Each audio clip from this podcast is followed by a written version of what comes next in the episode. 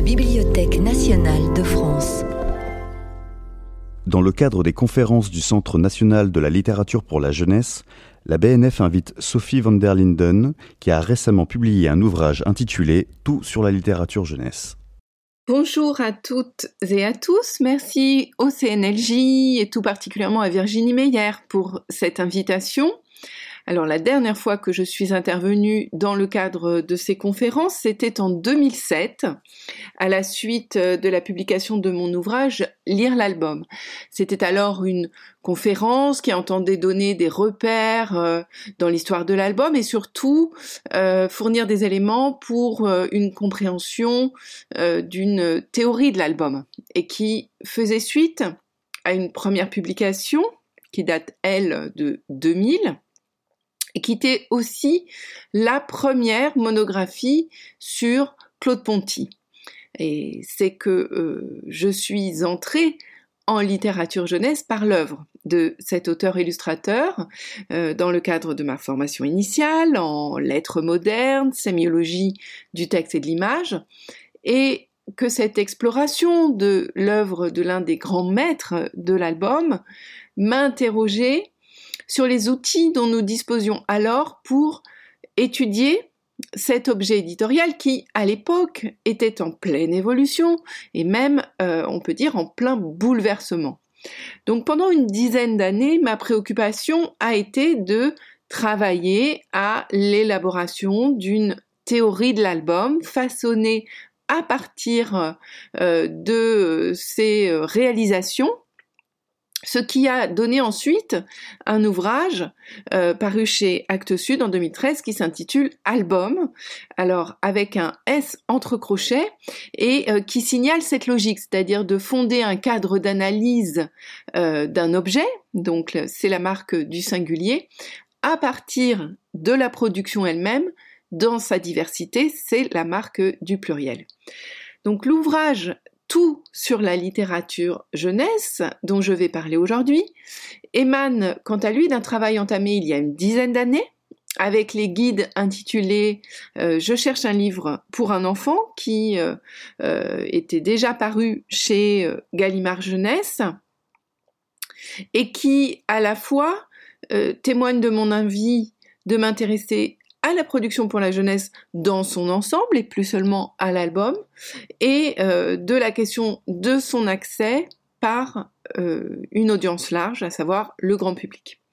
Donc c'est un guide généraliste euh, et même très généraliste puisqu'il affiche l'ambition bien entendu démesurée de faire le tour de la question en abordant tous les âges, donc de la naissance euh, aux jeunes adultes, c'est-à-dire aux young adults, et euh, tous les genres, euh, tous les types de livres, et finalement toutes les questions qui se rapportent à sa lecture.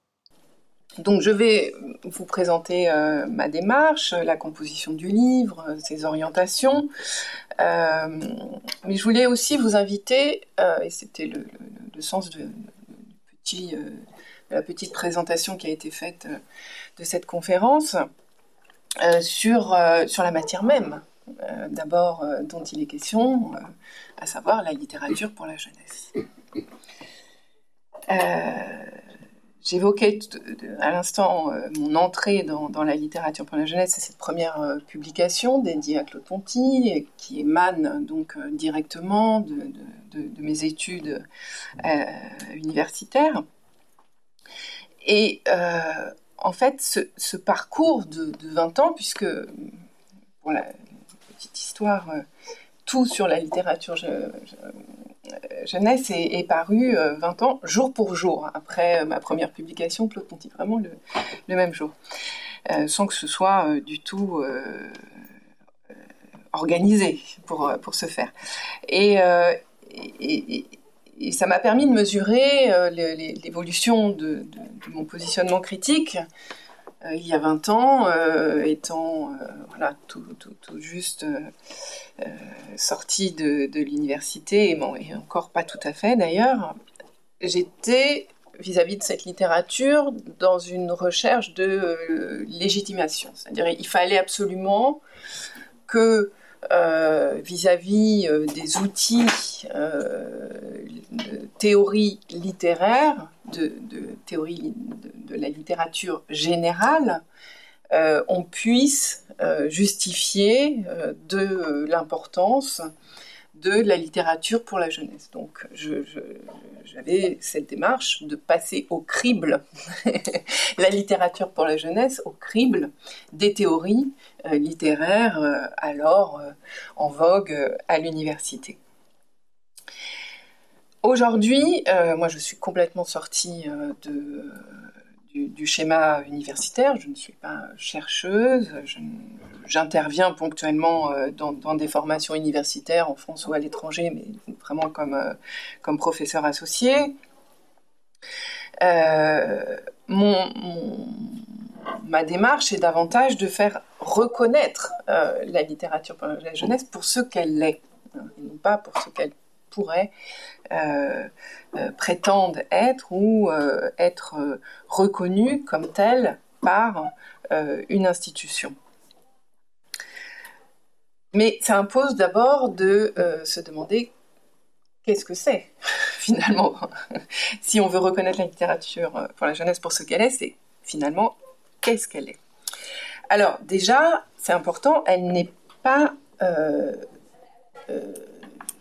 Souvent, on, la désigne comme un, comme un genre. Euh, or, euh, ce n'est pas un genre, comme euh, par exemple l'être la bande dessinée, un genre éditorial. ce n'est même pas une forme littéraire, puisque finalement on y retrouve à peu près toutes les formes littéraires. Toutes les littératures sont présente et contenue dans euh, ce qu'on appelle la littérature pour la jeunesse, du roman, de la poésie, du théâtre, etc. Euh, je crois que son, cette, première caractéristique, donc, est qu'elle est adressée. Hein. Aujourd'hui, y compris euh, le titre du guide parle désormais de littérature jeunesse. Alors on pourrait évoquer d'ailleurs qu'est-ce que ça sous-tend de passer de littérature pour la jeunesse à littérature jeunesse.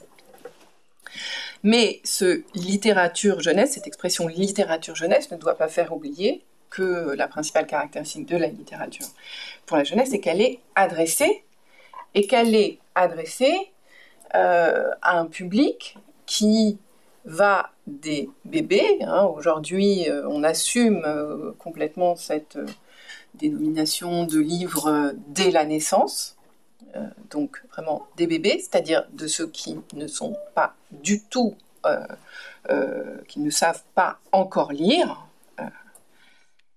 jusque aux jeunes adultes, en une traduction très pauvre du secteur de young adults. c'est-à-dire finalement des lecteurs qui se confondent complètement avec l'audience et le public de la littérature générale. Donc ça va vraiment de ceux qui des non-lecteurs aux euh, lecteurs euh, accomplis de la littérature euh, générale. Donc ça veut dire déjà que c'est un champ très large, très diversifié et complexe. Parce que c'est une littérature qui peut être graphique, hein, au sens de littérature graphique, comme on inscrit par exemple la bande dessinée euh, dans, ce grand ensemble, euh, illustré ou euh, purement textuel.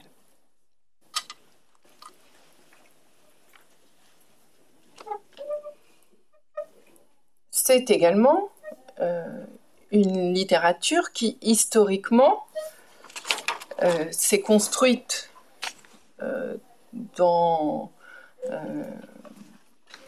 une euh, entre deux pôles et dialectique finalement de l'éducatif et du récréatif, hein, qui euh, euh, historiquement, la littérature pour la jeunesse a d'abord été portée par les précepteurs et elle s'est diffusée, même a été écrite et créée par, par des éducateurs mais avec cette idée qu'on le ferait de manière récréative. C'est-à-dire plaisante. C'est vraiment ces deux pôles qui encadrent la littérature jeunesse dès ses origines. Hein. c'est le placere dolcere d'Horace que La Fontaine exprime de manière très, très éloquente dans Le Pâtre et le Lion, une morale nue apporte de l'ennui.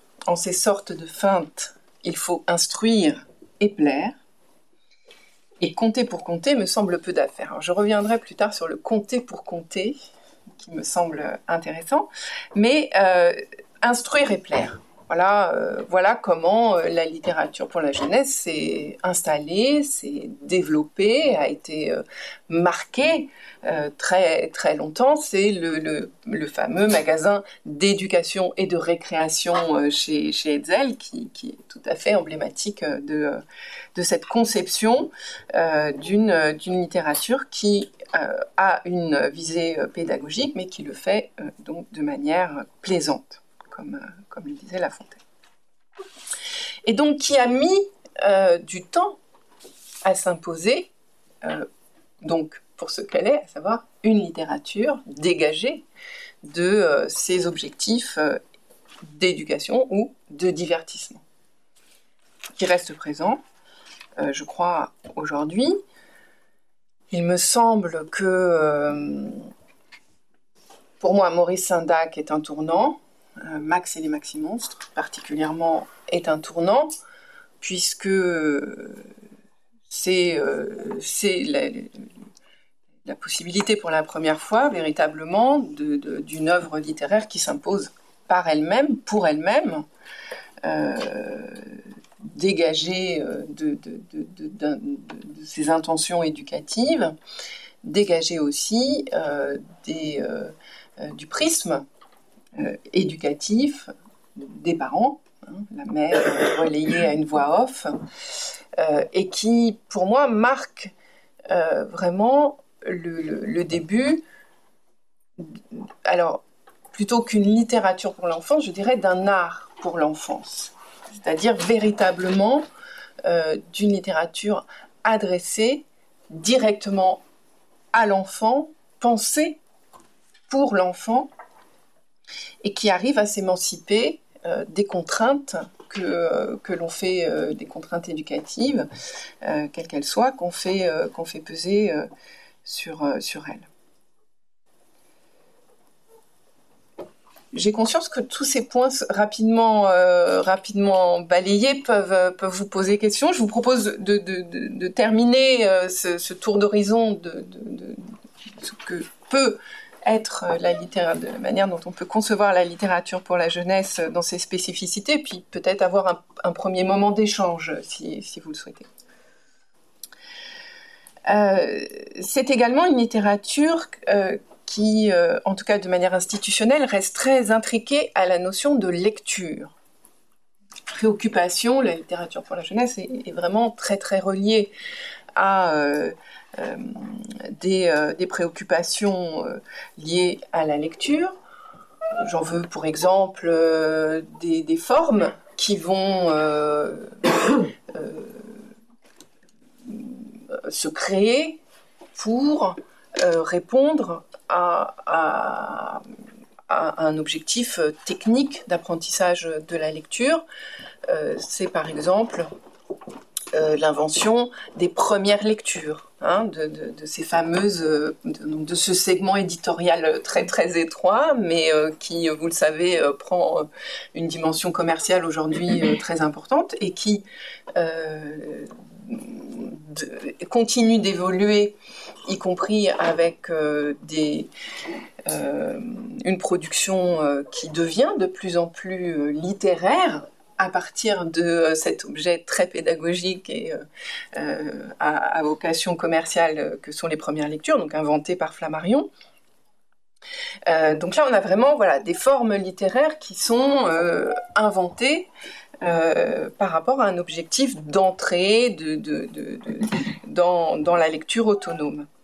Mais c'est aussi, par exemple, la manière dont on va concevoir les romans pour ados par exemple en bibliothèque ou dans, un certain nombre de lieux, où on va corréler la question de, ces romans pour ados à la question du décrochage de, de, la lecture par les adolescents. Va euh, très souvent avoir une vision euh, du, roman pour ado euh, très très liée à cette nécessité de, d'empêcher le décrochage des, ados de la lecture.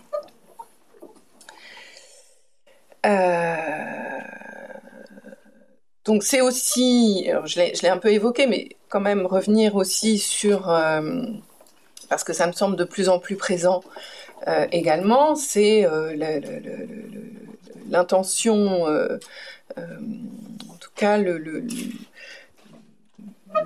poids euh, que les parents font peser euh, sur la littérature euh, avec des intentions éducatives, parentales très très fortes. c'est alors on, en parle un petit peu moins aujourd'hui, mais c'est le fameux livre médicament tel que tel qu'il est nommé en librairie, puis en bibliothèque où on voit qu'on nous demande des livres médicaments. Aujourd'hui, euh, je crois qu'il est, en tout cas, moi j'observe que, de plus en plus, euh, on a une approche thématique euh, de la littérature pour la jeunesse, en particulier des albums, c'est-à-dire de toute la littérature petite enfance. Vraiment, que ce soit en bibliothèque, en librairie, dans des recensions, des sélections, de plus en plus, on a cette, cette entrée par thématique euh, dans, la littérature pour la jeunesse, ce qui me semble complètement correspondre euh, à une demande notamment euh, parentale, mais pas que, de, livres-réponses, c'est-à-dire de, livres-réponses à des problématiques particulières. Et qui, me semble prendre de plus en plus d'importance. Euh, donc, de fait, aussi euh, une littérature qui subit euh, beaucoup de pression, diverses et variées, qui est très, très observée, voire surveillée.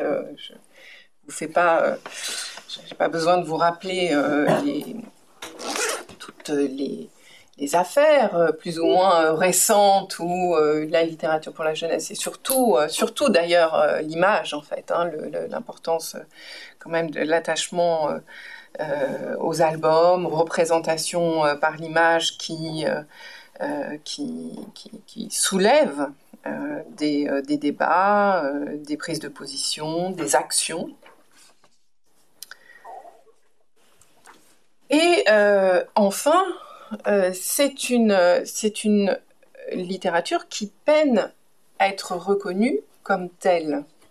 Euh, c'est-à-dire que, euh, par exemple, très très peu, on, utilise très rarement le terme d'écrivain pour évoquer des, des, auteurs de la littérature pour la jeunesse. Alors, J'écoutais hier euh, Patrick Modiano qui lui-même euh, disait qu'il n'était pas écrivain. Alors si, si notre grand prix Nobel ne se, ne se dit pas lui-même écrivain, effectivement, bon, euh, c'est sûr que c'est un terme, si ce n'est problématique, en tout cas, qui pose, qui soulève beaucoup de, de questions et qui, qui, qui revêt des, des représentations extrêmement variées. Mais néanmoins, euh, le terme d'écrivain est régulièrement euh, utilisé, euh, par exemple, pour des romanciers de la littérature générale, et Modiano faisait la distinction donc, entre écrivain et romancier. Donc on hésite très peu à, parler d'écrivain dans, le champ de la littérature générale et du roman on va dire pour adultes, on le fait quasiment jamais pour, pour les auteurs et, les autrices de littérature jeunesse. De la même manière, la notion d'œuvre euh, alors là, j'ai même personnellement l'impression que c'est euh, de moins, qu'on aurait pu à un moment donné avoir une approche euh, de, la littérature jeunesse par ses œuvres. il y a 20-30 ans qui me semble encore moins d'actualité aujourd'hui. Et alors, y compris avec une réticence, là encore, des, auteurs eux-mêmes. Hein, j'ai eu de longues discussions avec Claude Ponty sur la notion d'œuvre.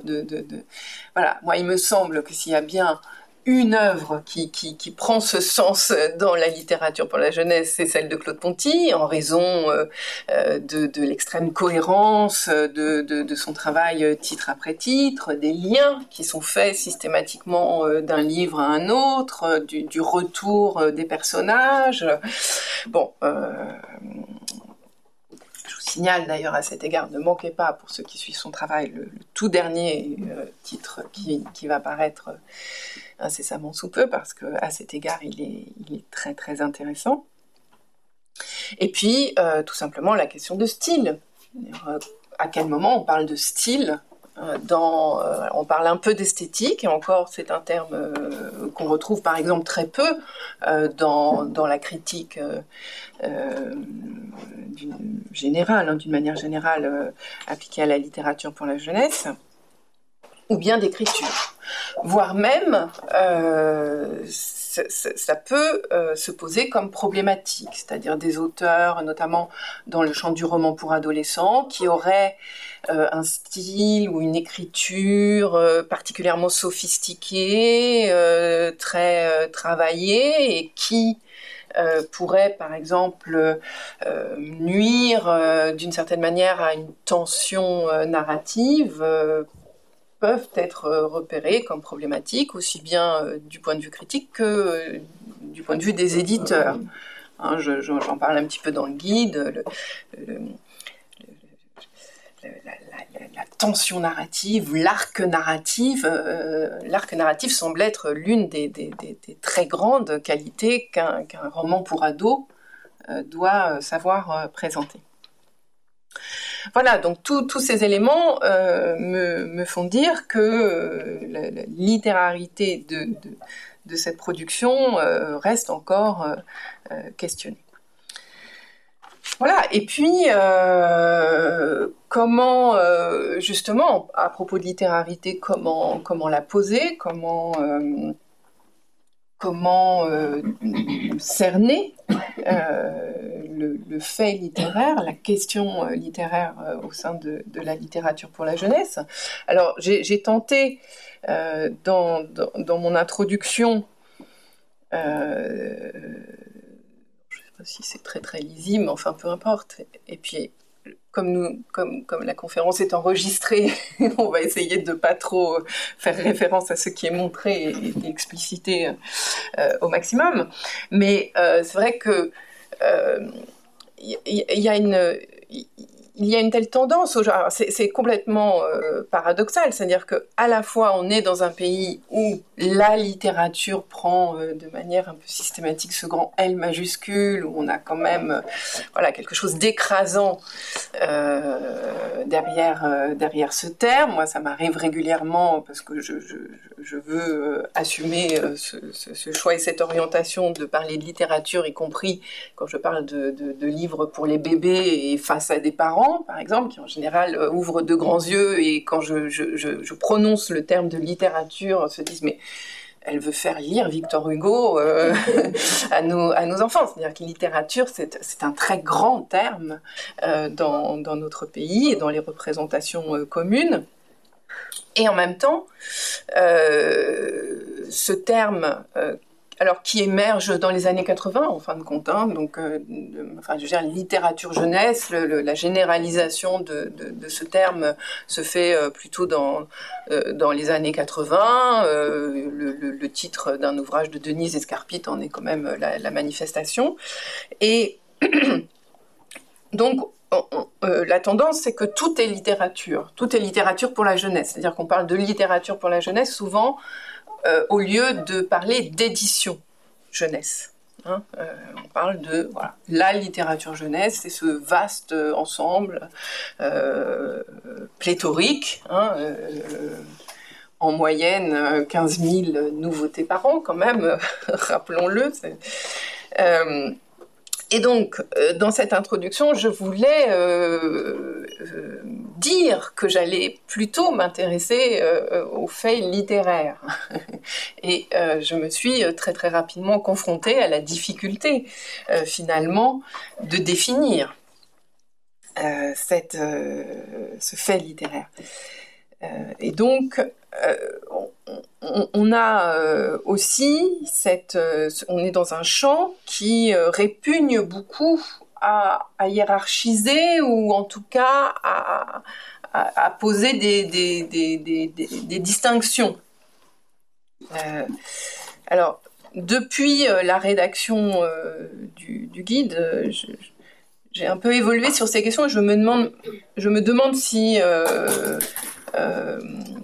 si j'écrivais aujourd'hui cette introduction, si je si je ne poserais pas euh, euh, les termes directs euh, d'une opposition ou, en tout cas d'une distinction avec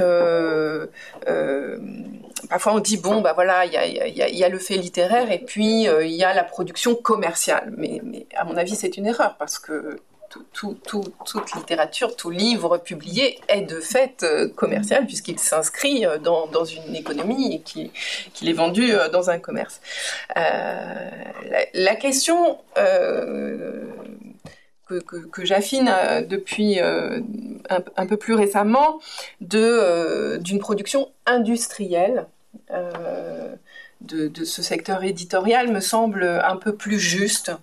Euh, même si euh, il, est, euh, il, est, sans doute aussi, ce terme est aussi contestable, mais en essayant de m'intéresser quand même à certains catalogues, à une, voilà, une, réalité d'une certaine production, moi j'observe des éléments de, par exemple, disparition de l'auteur, disparition du nom de l'auteur, ou même vraiment, véritablement d'auteur, de de, recherche d'une efficacité, euh, euh, de, réduction du travail éditorial, euh, de, mécanismes de, de, copie ou de reproduction de, succès qui, qui, me semble prendre les caractéristiques d'une production en réalité industrielle.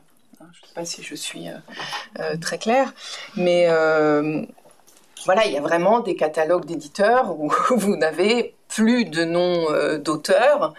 Euh, vous voyez des tendances, euh, des esthétiques, des, des, registres, des genres qui, qui, sont clairement copiés. Hein, et, donc on a quand même une, part, hein, parce que ces fameux 15 000, ces, fameux 15 000 titres, ils nous, ils nous questionnent tous, parce que bien sûr on ne peut pas embrasser, personne n'arrive à embrasser la, réalité de cette production, personne n'arrive à les voir ces 15 000, euh, ces 15 nouveautés. Mais une bonne partie quand même se niche euh, dans, ces catalogues qui, qui, véritablement sont dans une production euh, massive et, et, quasiment euh, mécanique.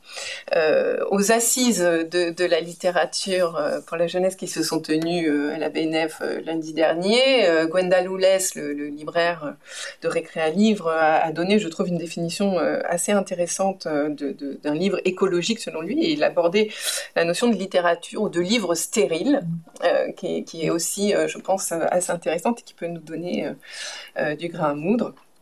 Voilà, certains parlent aussi euh, de livres moyens, alors ça c'est beaucoup plus euh, contestable. Euh, mais bon, c'est cette idée voilà, d'une, production à laquelle on, ne s'intéresse pas forcément quand on essaye de, de, cerner, de cerner le champ. lequel, de toute façon est difficile et voire même impossible à, cerner en tant que tel.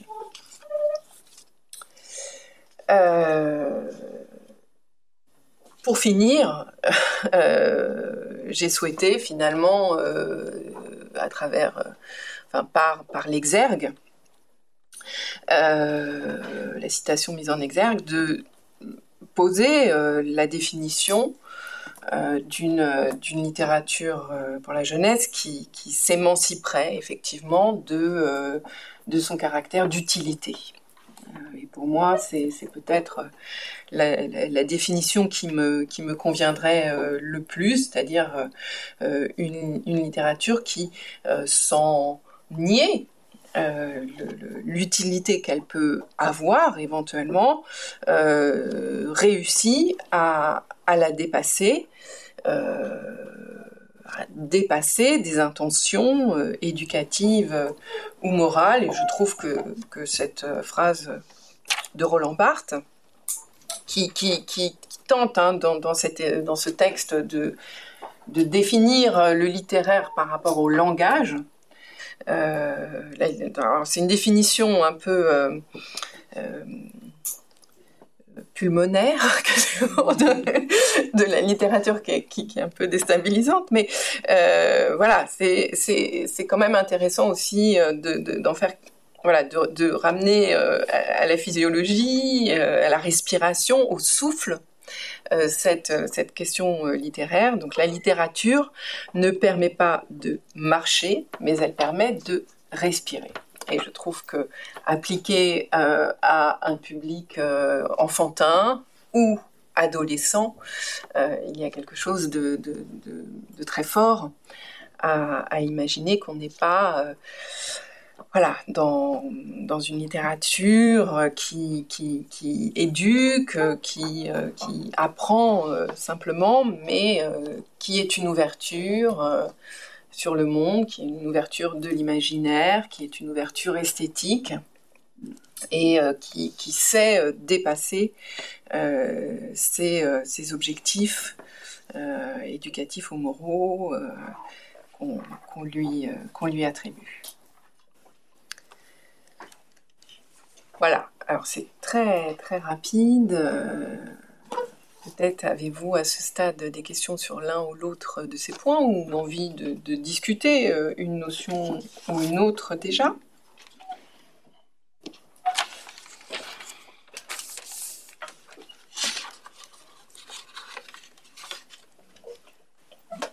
Oui?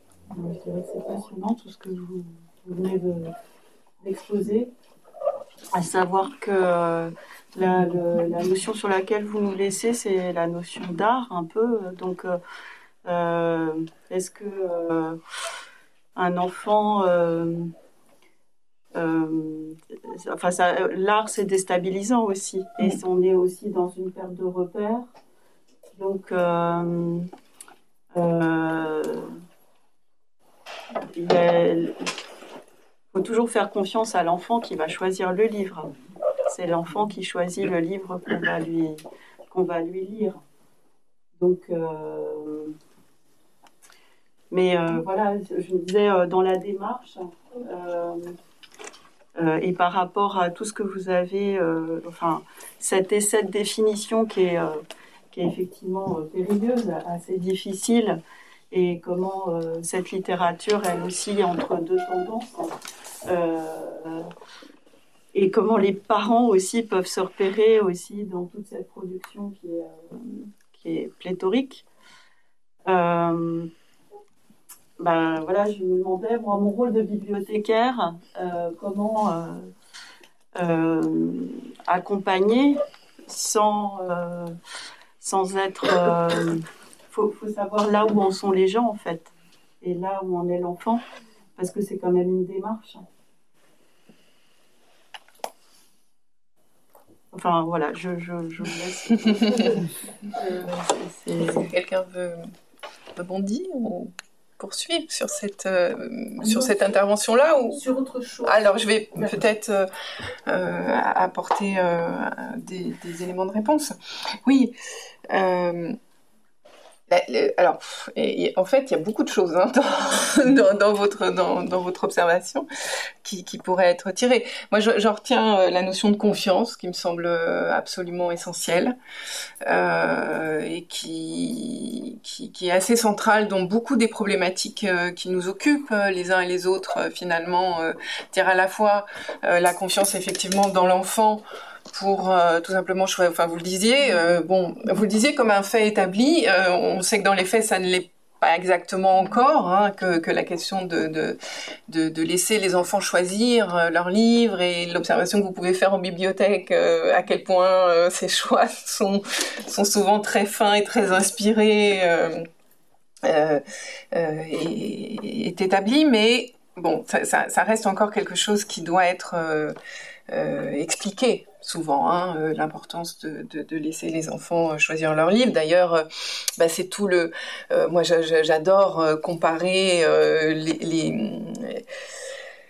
les tableaux, euh, les baromètres des ventes euh, de livres pour enfants et, bien sûr particulièrement pour l'album puisque bon il y a encore peu d'enfants de, de 3 ans qui, vont tout seuls à la librairie avec la carte bleue euh, donc voilà qu'est-ce qu'on achète pour pour pour les enfants et qu'est-ce que les enfants empruntent pas toujours par eux-mêmes, mais quand même souvent par eux-mêmes en bibliothèque? Et là, c'est le baromètre des emprunts euh, en, bibliothèque. Alors euh, bon, avec ce, cette, ce, fait quand même ahurissant des, de, cette première centaine, hein, je crois, d'emprunts, euh, euh, tous secteurs confondus en bibliothèque, qui concernent la série Max et Lily, et quand même ce baromètre qui est publié avec et sans c'est extraordinaire. c'est un document, c'est un, travail institutionnel qui, qui, doit être publié avec et sans la série Max et Lily, qui, qui est un fait tellement massif en bibliothèque qu'il euh, voilà qu'il perturbe complètement euh, l'appréciation euh. mais mais bon ça c'est vraiment intéressant et c'est vrai que et c'est là c'est pour ça que je dis aussi que les intentions éducatives sont quand même très très enfin les intentions du livre qui répond euh, une préoccupation éducative de la part des parents est quand même très très euh, manifeste dans les ventes, hein, avec euh, c'est toujours depuis mais je sais pas combien d'années en tête des ventes. Choupi va sur le pot, Choupi va à l'école, c'est-à-dire le livre qui va préparer l'enfant à l'entrée euh, dans, dans le milieu scolaire. C'est quand même, euh, c'est-à-dire que le livre est, est très très euh, euh pour les parents totalement corrélé à la question de la réussite scolaire aussi. Hein. Donc ça c'est c'est vraiment intéressant. Mais c'est aussi la confiance que que l'on accorde aux auteurs euh, aux éditeurs euh, par rapport à, par exemple, toutes ces, toutes ces pressions, toutes, euh, toutes, toutes ces tentatives de, de, censure, etc., qui s'observent, ou, ou, quand même l'un des éléments et, serait de, davantage reconnaître la responsabilité des auteurs et des éditeurs dans, dans leur travail éditorial. Excusez-moi. Oui. Je voulais juste faire une remarque. Euh, euh, la, collègue bibliothécaire pose la question de la prescription en fait du hmm. livre. Moi, je suis enseignante documentaliste. Je j'observe. Enfin, je voudrais qu'on être sûr qu'on ne soit pas non plus dans la considération d'un d'un public d'enfants euh, qui sont euh, quotidiennement en contact avec le livre dans la famille, qui vont s'acheter des livres en librairie, qui vont en bibliothèque euh, emprunter des livres. Il y a beaucoup, les enfants sont très inégaux, on le sait, dans l'accès aux livres. Mhm. Et en milieu scolaire actuellement, dans des, dans des endroits pas spécialement favorisés, où les publics sont très hétérogènes, et où on est en contact aussi avec des familles qui, justement, en plus aujourd'hui, sont encore plus en difficulté euh, qu'avant la crise euh, sanitaire. Les enfants sont beaucoup, beaucoup d'enfants sont très peu en contact de manière autonome euh, face aux livres, alors qu'ils le sont beaucoup plus face aux écrans.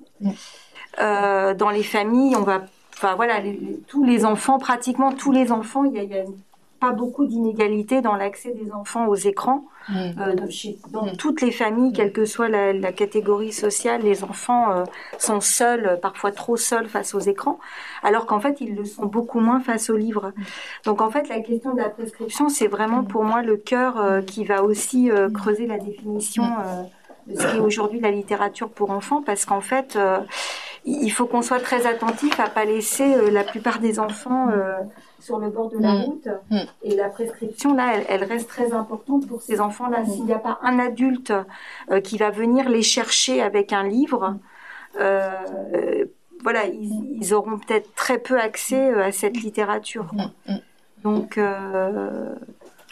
Je pense qu'il faut qu'on, voilà, on, a tendance nous à réfléchir, euh, enfin à penser le livre. Moi, j'étais très, enfin, j'ai pu être très choquée euh, à un moment donné justement par rapport euh, à la grande librairie dont vous parliez tout à l'heure, puisque Modiano hier, était dans cette émission, la grande. Librairie. Alors c'est pas là que je l'ai entendu, mais d'accord, je sais. Il avait été proposé par euh, François Buñuel de euh, euh, de d'encourager les familles à aller dans les librairies et que les enfants aient un espèce de de compte ouvert dans les librairies pour pouvoir s'acheter des livres. Sauf que il y a beaucoup beaucoup d'enfants pour lesquels l'achat d'un livre ne rentre pas du tout dans le budget familial et encore plus aujourd'hui quoi. Donc je pense que la question des des, prescripteurs euh, dans les bibliothèques, encore faut-il que tous les enfants aillent à la bibliothèque et euh, à l'école. Là, par contre, il y a une forme d'égalité des chances dans l'accès aux livres parce que dans tous les établissements scolaires, il y a une BCD, il y a un CDI, euh, il y a des profs de lettres, etc. Je pense qu'elle est vraiment très, très importante. Oui, alors ça, c'est vraiment, je crois, des, des, problématiques qui, qui, sont devant nous parce que euh, je pense qu'il y a une prise de conscience qui, qui, est en train de se faire, mais très très progressive. Euh, vous avez peut-être vu, j'ai pas la, la, référence là, mais je pourrais vous la donner si euh, cette enquête, hein, justement sur l'inégalité qui, qui, est sortie il y a quelques jours sur les, les, inégalités d'accès justement à la lecture dans la population générale, mais bon, qui est quand même très très très très édifiante. Euh, là, je, crois qu'effectivement, il y a, un manque aujourd'hui, euh, un manque assez clair de réflexion sur sur ces questions, même si euh, faut pas non plus mésestimer le travail déjà engagé par par l'institution scolaire enfin je veux dire qui est quand même le seul endroit où tous les enfants sont présents, mais, mais sans doute y a-t-il Bon, alors en plus, moi, je, je, je, souhaite pas forcément discuter de ces questions aujourd'hui, mais moi, je m'interroge beaucoup sur sur la, manière, notamment dans le dans le premier degré, dont, dont la littérature aujourd'hui est abordée à l'école. J'ai vraiment beaucoup de signaux qui, qui m'arrivent et qui m'interrogent énormément.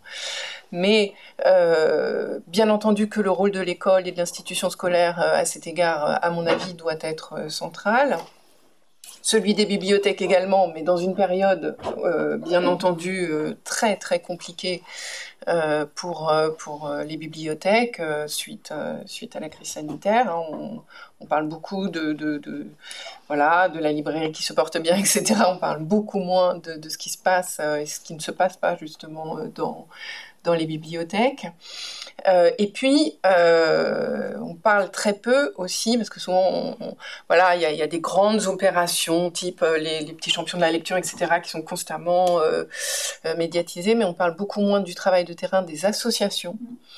Euh, je pense par exemple au réseau Quand les livres relient. Je pense aussi à un réseau euh, qui est en train de, se renforcer sur cette question que moi j'accompagne beaucoup, qui est euh, le réseau de l'association AFEV avec le, le, le, dispositif accompagnement vers la lecture qui euh, crée euh, euh, des, binômes entre un étudiant et un enfant euh, repéré comme euh, complètement éloigné, comme on dit, du livre, euh, du livret de la lecture pendant une année avec cet objectif euh, de d'emmener euh, l'enfant et sa famille vers le livre, vers la bibliothèque, parce que faut pas non plus euh, euh négliger la possibilité de, de, à un moment donné, de faire des ponts et, et, et d'amener aussi ces familles vers la bibliothèque et vers la librairie. Hein. Les ponts.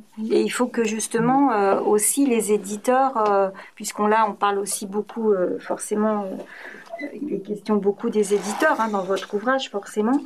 Euh, il faut qu'ils aient conscience euh, aussi euh, qu'il faut qu'ils aient dans leur horizon ce travail avec les associations pour tous les enfants, pour ne pas laisser sur le bord de la route des enfants. Oui, alors je raccroche euh, rapidement, tout en quand même faisant attention un peu à l'heure, euh, avec ce que vous avez euh, souligné aussi que je retiens de, votre intervention, qui est la, dimension artistique. Hein. Et là, il y a eu un article. donc là aussi, je ne sais pas comment. Est-ce qu'on pourra envoyer une bibliographie à tout le monde et ajouter Voilà, on va faire ça. Hein. Je, donc je vous transmettrai ces références qu'il faut que je note d'ailleurs. Mais euh, j'ai vu euh, récemment un article euh, du quotidien espagnol El País, qui, est, un, article de fond et qui, qui, qui, fait un peu un état des lieux de, de la recherche sur les impacts neurologiques de la fréquentation et de la pratique artistique et, qui est extrêmement intéressant. Alors c'est un article, donc c'est pas très fouillé. Il faut, ensuite aller voir euh, d'un peu plus près euh, les études dont il, ou les recherches dont il est question, mais qui euh, va par exemple montrer que les jeunes enfants sont extrêmement sensibles à l'art contemporain, beaucoup plus euh, aux œuvres dites classiques. Euh, euh, et ça, c'est assez intéressant parce que c'est aussi Madame qui, intervenait donc sur ces publics qui sont voilà pas dans la lecture, loin du livre. il y aurait une, vue de l'esprit parce que j'entends aussi voilà d'autres signaux qui me qui qui diraient que bon il faudrait des livres peut-être plus simples ou moins moins ceci moins cela.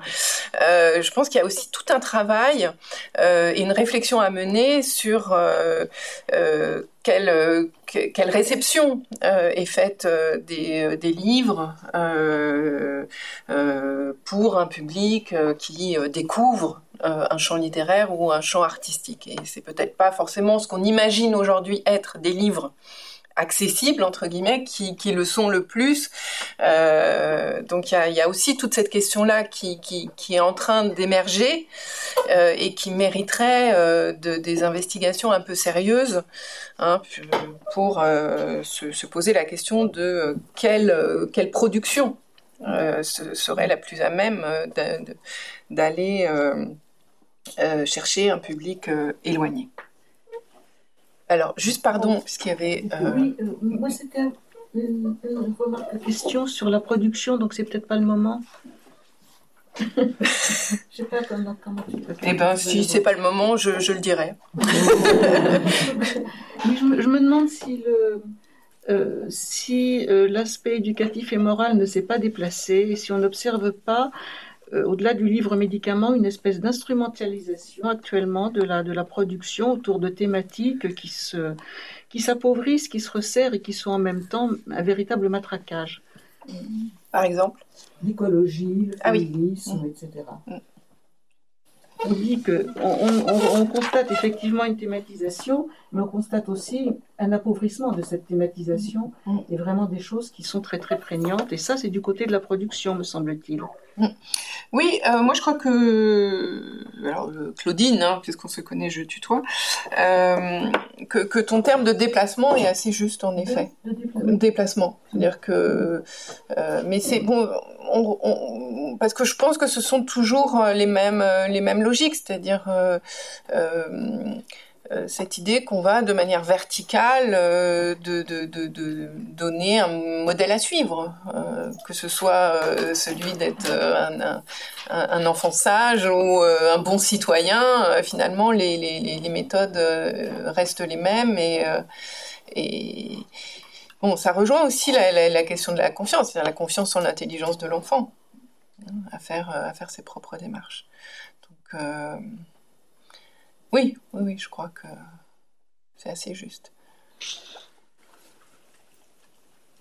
Euh, vous parliez de la question de la littéralité de la production. Moi, je suis autrice et il y a peut-être, euh, je ne sais pas quel est le pourcentage, mais il y a une grosse partie d'ouvrages qui sont des commandes, c'est-à-dire mm. les éditeurs nous disent veux-tu écrire sur tel mm. sujet? Et puis il y a les, textes qu'on apporte nous, mm. qui sont une expression euh, de personnel, mm. enfin, voilà, une littérature peut-être, en apportant un texte et un sujet. Donc mm. ça peut être une distinction. Oui, tout à fait. Euh, qui se voit dans la production, j'imagine. Oui, oui, oui. Alors qui est pas qui est pas toujours évidente hein, d'ailleurs mm. parce que alors euh, vous allez dire je, je, je suis complètement euh, mono le maniaque, mais si je reviens à Claude Ponty encore une fois, moi j'ai trouvé extrêmement intéressant de voir comment euh, la commande de, d'Orsay, du musée d'Orsay, euh, d'un album qui rentre dans le cadre de euh, l'exposition sur Léopold Chauveau, donne lieu à un album de Claude Ponty hors, hors le livre annuel de, Claude Ponty. voilà, exactement, qui en fait l'est, totalement et, et l'est à un niveau vraiment remarquable. Euh, donc euh, c'est bon, mais de toute façon, il n'y a pas de, de, de, bonne manière de, de, hiérarchiser ou segmenter parce que il, n'en est pas question.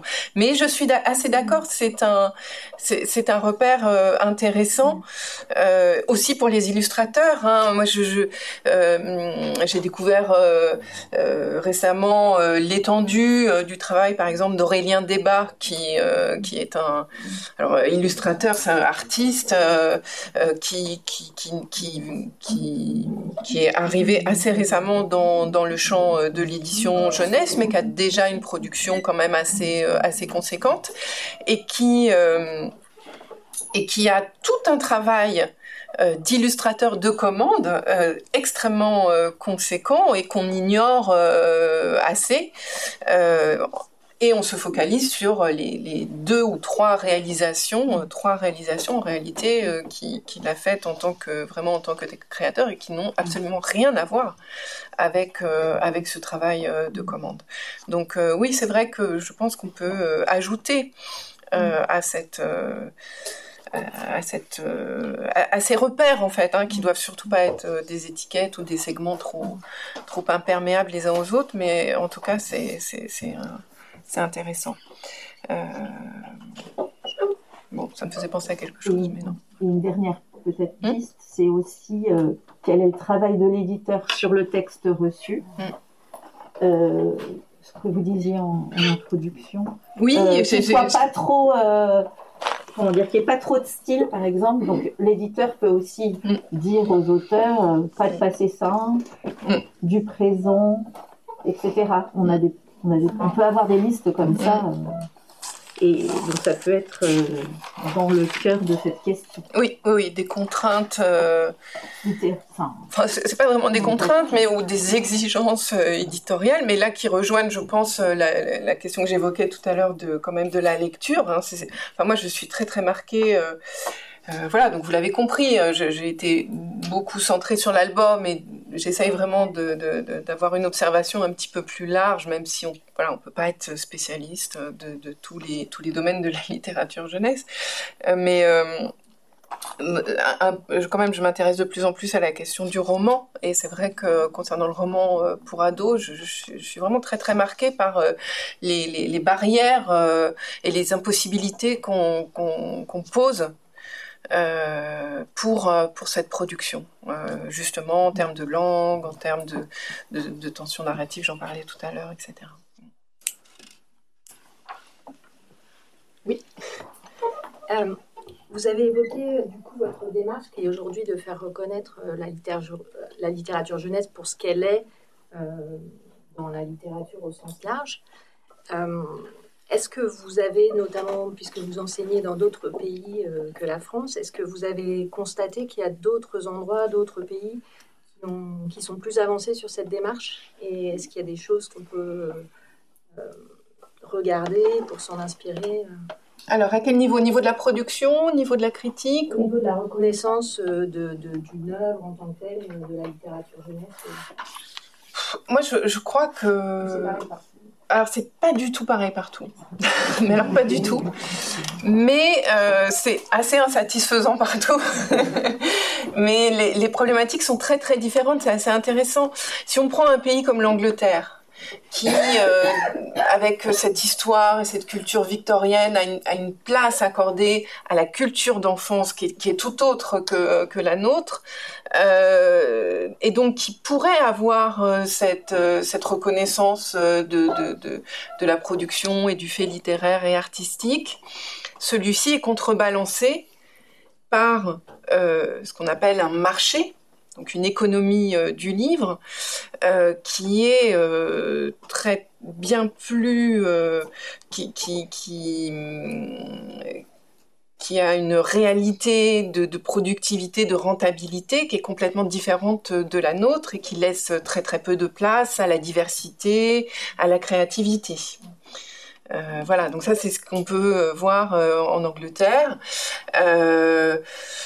en Italie, c'est encore d'autres problématiques, peut-être un peu plus proches des, nôtres en termes de considération, mais qui en revanche vont prendre une autre, une autre tournure du fait de la faiblesse du réseau de la lecture publique, par exemple.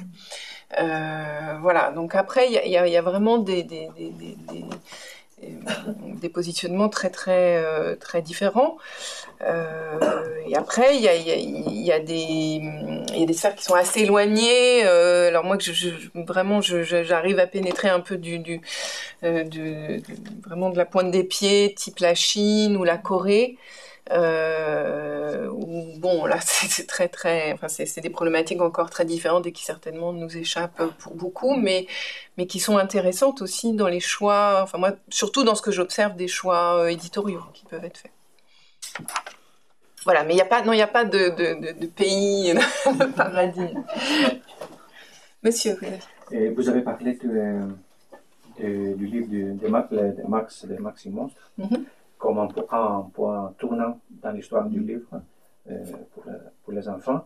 Et, vous avez mentionné que c'était pour la première fois, euh, le parti éducatif, ce n'était pas les centres, mais les, les parties artistiques. Mm-hmm. Est-ce que vous pouvez un peu plus approfondir hmm. cette... Euh, Alors, bon, quand je dis pour la première fois, euh, je pense qu'on peut trouver euh, beaucoup, beaucoup d'exemples antérieurs, bien entendu, qui vont contredire ça. Disons que pour moi, c'est un tournant. alors, c'est Maurice Sendak, mais c'est aussi Tommy Ungerer. C'est-à-dire, à la fois, c'est... c'est-à-dire, c'est...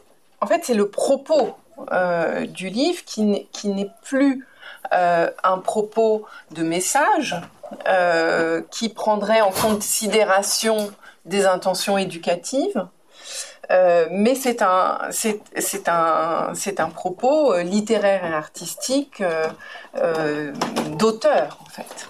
C'est-à-dire que c'est, une production d'auteur. et qui, c'est-à-dire que alors, pour que ça soit peut-être plus éclairant, je vais faire un détour. Euh, et, en, même temps, c'est une référence qui n'est pas du tout précise, mais j'avais trouvé, moi, j'avais trouvé lumineux. Alors, c'était quelque chose qui avait tourné sur euh, sur Internet, qui était une comparaison des films de Disney et des films de Miyazaki. Je ne sais pas si vous avez euh, vu ça, c'est très éloquent, c'est-à-dire sur des, des, des, séquences qui sont décryptées, c'est-à-dire voilà, chez Disney, c'est euh, très souvent une vision d'adulte. Euh, c'est-à-dire c'est une vision de l'enfance par euh, le, biais d'un regard d'adulte, avec souvent des intentions éducatives ou morales. c'était c'était vraiment des scènes hein, de, certains films. Hein, il n'est pas question forcément de, généraliser. Voilà. Et après, euh, des choses qui, des, scènes qui seraient assez similaires et la manière dont elles sont traitées chez Miyazaki, où euh, on constate que c'est davantage euh, à hauteur d'enfant. que la question éducative, parentale, morale est complètement hors du propos et finalement en conclure que on, est vraiment dans un art qui euh, réfléchit à partir de, euh, l'enfant. Et euh, ça, pour moi, ça se traduit de manière très forte dans, Max par l'idée que, en fait, on va mettre en scène l'intériorité de l'enfant. Puisque c'est ça, en fait, Max et les Maximons. C'est-à-dire que c'est la mise en scène d'un voyage intérieur, d'un voyage imaginaire. Euh, et, il me semble que ça, c'est-à-dire cette capacité à, mettre en scène l'intériorité de, la pensée, en fait, enfantine, de son imaginaire, est un, est un tournant. Et, on voit d'ailleurs, alors j'ai dirigé, j'ai fondé et dirigé longtemps la revue Hors Cadre, qui a été l'une des rares revues à s'intéresser véritablement à l'album. Et on avait fait un numéro sur les imaginaires d'enfants et, comment justement cette représentation de l'imaginaire enfantin continue d'être euh, euh, euh, investi par des auteurs et des illustrateurs d'aujourd'hui, comme par exemple Anaïs Vaugelade, pour moi l'héritière vraiment de, Maurice Sindac, ou des gens comme Michel Galvin, etc. Est-ce que c'est un petit peu plus clair? Donc, je, poursuis pour peut-être m'intéresser un petit peu plus d'un peu plus près euh, au guide en tant que au guide en tant que tel et vous vous présenter un petit peu la la démarche euh, donc de se dire euh, que l'on va traiter tout. Alors c'est pas venu comme ça hein, c'est venu de de deux guides que j'ai que j'ai réalisé alors en tant qu'éditrice et euh, en tant qu'autrice pour, euh, pour le premier tome, qui, qui sont donc euh, deux guides publiés déjà chez Gallimard Jeunesse en, en 2011, et qui, qui s'intitulait Je cherche un livre pour un enfant. Et il y avait donc deux tomes, un de la naissance à 6 ans, l'autre de 7 à, je sais plus, 14 ans peut-être. 16 ans? J'ai un petit, un petit doute.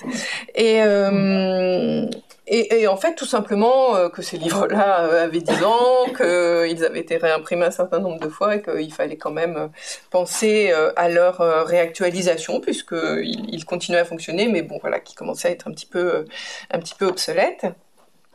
Et donc, en fait, la réflexion, elle part de, de ces deux guides antérieurs, mais aussi, pour moi, du constat qu'on n'a pas véritablement euh, de, livres uniques pour répondre à l'ensemble des questions qui peuvent se poser sur euh, la littérature pour la jeunesse, que c'est un manque.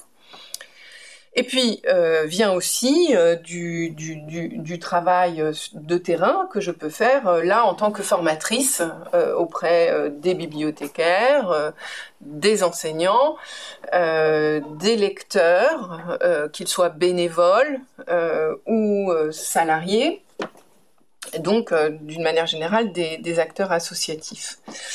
Et, euh, du manque cruel, vous le savez, euh, de la formation. C'est-à-dire voilà, je, me, je me trouve depuis dix ans confrontée à des publics très démunis parce que l'accès à la formation est de moins, de moins en moins soutenu en termes budgétaires, etc. Ou même vraiment euh, dans les organisations des, institutions et que euh, il me semblait qu'il fallait à minima euh, avoir un ouvrage qui, puisse poser les bases en fait, hein, tout, tout, simplement. Voilà, donc c'est la démarche et l'idée d'arriver à un livre unique qui embrasse la presque totalité du secteur et celle-là. Euh, et puis, euh, je vous avoue qu'à titre très personnel, il m'intéressait aussi de, de, de, voilà, comme je le disais tout à l'heure, d'embrasser l'ensemble de la production et, de, me dire que je suis capable aussi euh, de comprendre ce qui se passe dans le secteur du manga, dans le secteur du, documentaire, de la poésie, etc. si je suis très loin de de, véritablement mesurer tous les enjeux de, chaque type ou genre. Donc très rapidement, euh, on se sont dégagées ces huit, huit parties qu'on voit dans le, dans le petit rabat hein, en fait de, couverture. Euh, qui sont donc les, huit, les huit parties du livre. Alors, l'histoire euh, pour la l'histoire de la littérature pour la jeunesse, c'est peut-être l'un des éléments qu'on retrouve le plus dans la production critique. Euh, donc c'était pas l'idée, c'était pas de faire euh, une histoire, euh, une histoire de plus, mais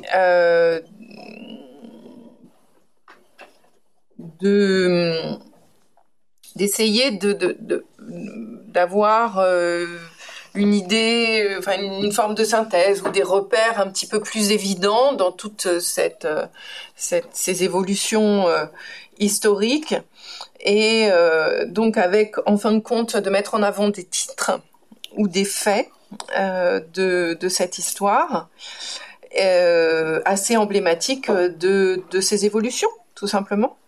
Donc avec des petits focus, euh, souvent sur, euh, sur des éditeurs, voilà, Edsel, le père Castor, Ursula Nordstrom, alors moi qui est vraiment, je suis une très très grande admiratrice de, de, cette, de cette éditrice et de cette femme. Hein, donc euh, éditrice euh, bah, de Maurice Sindac et qui a, très très fortement soutenu euh, la publication de Max et Maxi Monstres, mais aussi de Tommy Ungerer, d'Arnold Nobel, Chelsea Hammerstein, etc. Mais qui a été aussi une éditrice qui a, vraiment était l'une des premières à apporter euh, ce qu'on appelle aujourd'hui le roman miroir, c'est-à-dire le, roman pour adolescents qui s'ancre dans une réalité sociale, euh, qui a été aussi euh, l'une des premières à produire un roman avec des héros homosexuels, donc qui a, qui a, vraiment été dans, dans beaucoup de, de combats. Dans une Amérique des années 50 qui n'était quand même pas très favorable et donc qu'il a fait avec beaucoup de courage et qui pour moi euh, a, vraiment euh, donné euh, ses caractéristiques littéraires à, cette production. Hein, je, raconte que interviewant un jour, euh, Arthur Hopschmidt, à l'occasion des 50 ans, des, célébrations des 50 ans de, de l'école des loisirs, j'avais fait euh, une interview en images où en fait je lui soumettais des images auxquelles il réagissait et que quand j'avais projeté euh, la photographie euh, d'Ursula Nordstrom. Donc Arthur Hubschmidt est le directeur, a longtemps été, donc plus de 50 ans, le, directeur littéraire de l'école des loisirs. Et c'est lui qui a euh, fondé vraiment, qui a eu l'idée, qui a porté quand même très très majoritairement ce, projet de, éditorial. S'était complètement affaissé et avait dit mon maître à penser. Et c'est vrai que euh, les grands classiques euh, de l'album, notamment, mais euh, vous voyez aussi des grandes orientations prises par le roman pour, pour la jeunesse, lui doivent, lui doivent beaucoup. Voilà, donc c'était cette idée de, de, de, de, quelque chose de... Alors moi j'avais... j'avais une idée qui n'a pas été traduite euh, par, euh, par la mise en page que je choisis, mais celle-ci me, me, va très bien, mais qui était un peu une idée de fresque en fait, c'est-à-dire une fresque qui, mettait un peu en, en valeur euh, des, des, titres, des personnages etc. Alors ensuite, donc une partie sur les grandes caractéristiques de la littérature euh, pour la jeunesse. J'en ai déjà abordé euh, un certain nombre, comme euh, donc cette, idée de, littérature, de comprendre cette littérature comme une littérature adressée, mais aussi donc j'ai essayé de m'interroger sur qu'est-ce qui fait que la littérature pour la jeunesse est, euh, spécifique euh, et, des éléments qu'on ne retrouve pas nécessairement dans euh, la littérature générale. Donc il y a cette idée quand même de, voilà, de la relecture, de la lecture à voix haute, de la lecture partagée qui, qui, me semble au cœur des, de ces enjeux. La place des séries, euh, littéraire, puisque aujourd'hui, euh, quand même, c'est en littérature pour la jeunesse qu'on trouve le plus de séries littéraires, beaucoup moins en, littérature générale. Je ne parle bien entendu pas des écrans. Euh, le, le, le, la question voilà, de, de, la peur, de la thématique de, de, la peur, et puis des animaux, qui est une question un peu polémique aujourd'hui, et j'essaye de, rappeler un certain nombre d'éléments. Voilà. Ensuite, euh, des, des, conseils pour, euh, pour la lecture de, de, de tout, euh, de toute nature. Je sais pas, c'est peut-être pas très agréable. Je sais pas, ça va quand je fais défiler comme ça. Parce que Euh, donc à la fois revenir, ça, ça me semble quand même très important parce que ça, c'est une demande que je rencontre euh, beaucoup de, de, de, de bien cerner et préciser et argumenter la question des bienfaits de la lecture. Et en même temps, mon propos, moi, est à la fois de, recenser les études, ce qu'on ce qu'on a pu observer de manière scientifique, mais, mais aussi revenir, parce que ça va avec cette question du littéraire, c'est-à-dire euh, qu'est-ce que la littérature euh, nous apporte qui n'est pas quantifiable, qui n'est pas mesurable et qui est pourtant essentiel. C'est-à-dire qu'est-ce qui fait que finalement cette industrie euh, culturelle est la plus vieille industrie culturelle euh, et que euh, dès, dès, les origines de l'humanité, on commence à, à, pouvoir le prouver aujourd'hui, on s'est organisé pour se raconter des histoires avant même de s'organiser pour cultiver ou avant qu'on ait inventé la monnaie. Euh, on a euh, inventé euh, des, systèmes pour se transmettre, se raconter, se transmettre des récits. donc on n'est pas, il faut parfois prendre un peu de, de, recul et de hauteur et voilà, la lecture, c'est pas simplement pour réussir à l'école ou euh, euh, pour avoir du vocabulaire. C'est beaucoup plus fort et profond que ça. Et, euh, je fais d'ailleurs intervenir des propos de Michel Petit, qui, cet anthropologue de la lecture que je trouve une manière absolument lumineuse de, justement d'aborder toute la profondeur de la lecture. Voilà, puis s'ensuit euh, donc euh, euh des, des, des, conseils très très pragmatiques parce que je voulais aussi qu'il y ait cette dimension très pratique de voilà comment on lit un enfant.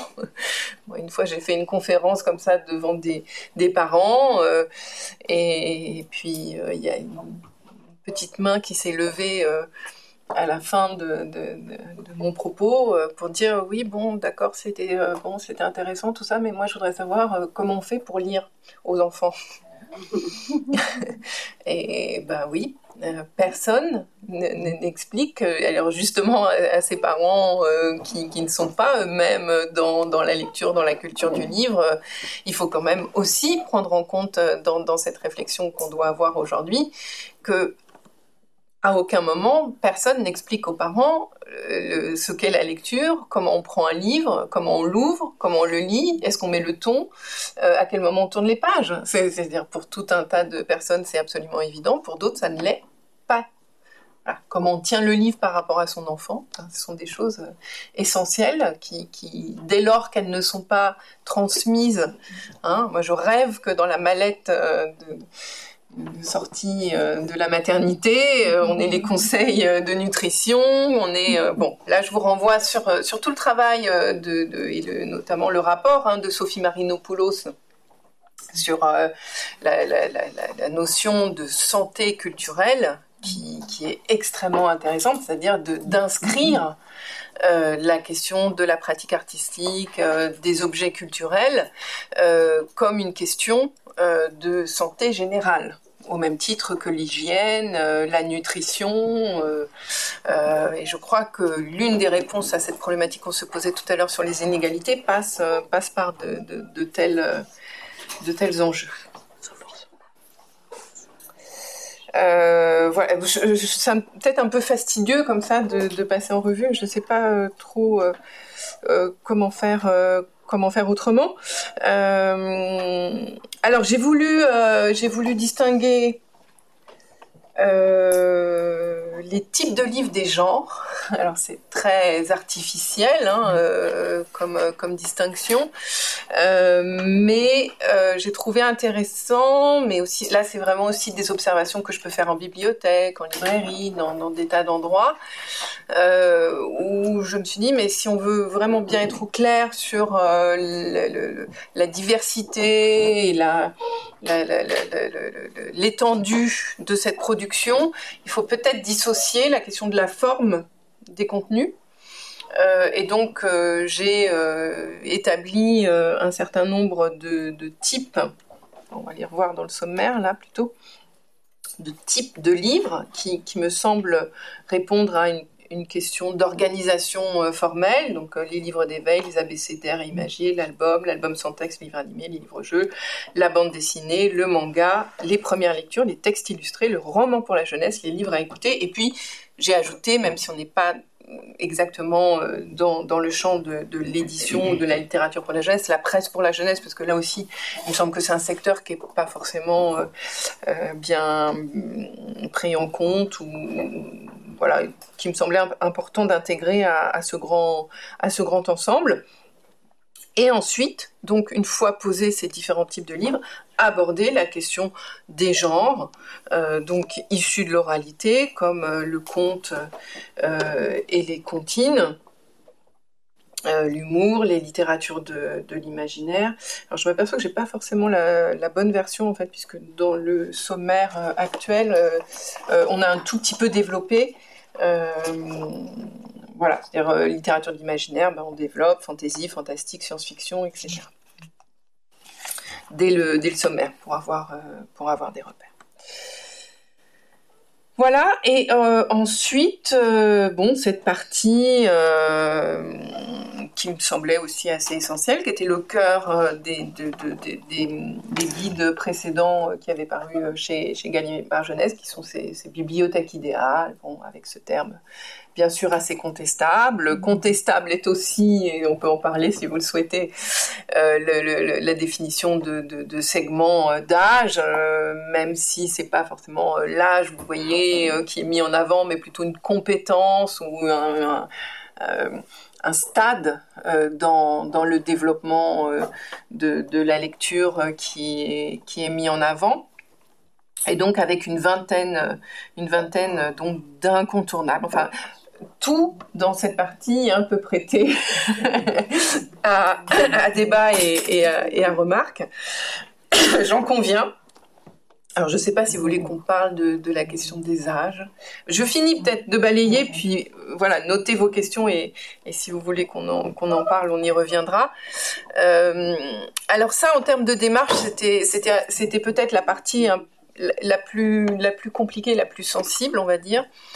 Euh, parce que là, je me suis vraiment interrogée euh, au début euh, de, la conception du livre pour savoir si...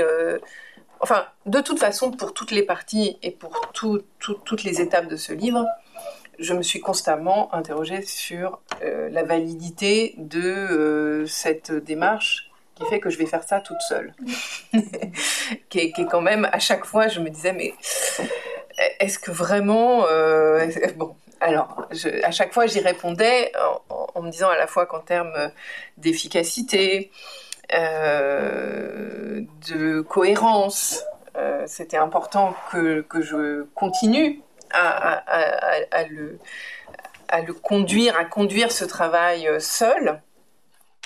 J'ai quand même eu très très souvent la tentation d'aller demander de l'aide et j'ai résisté.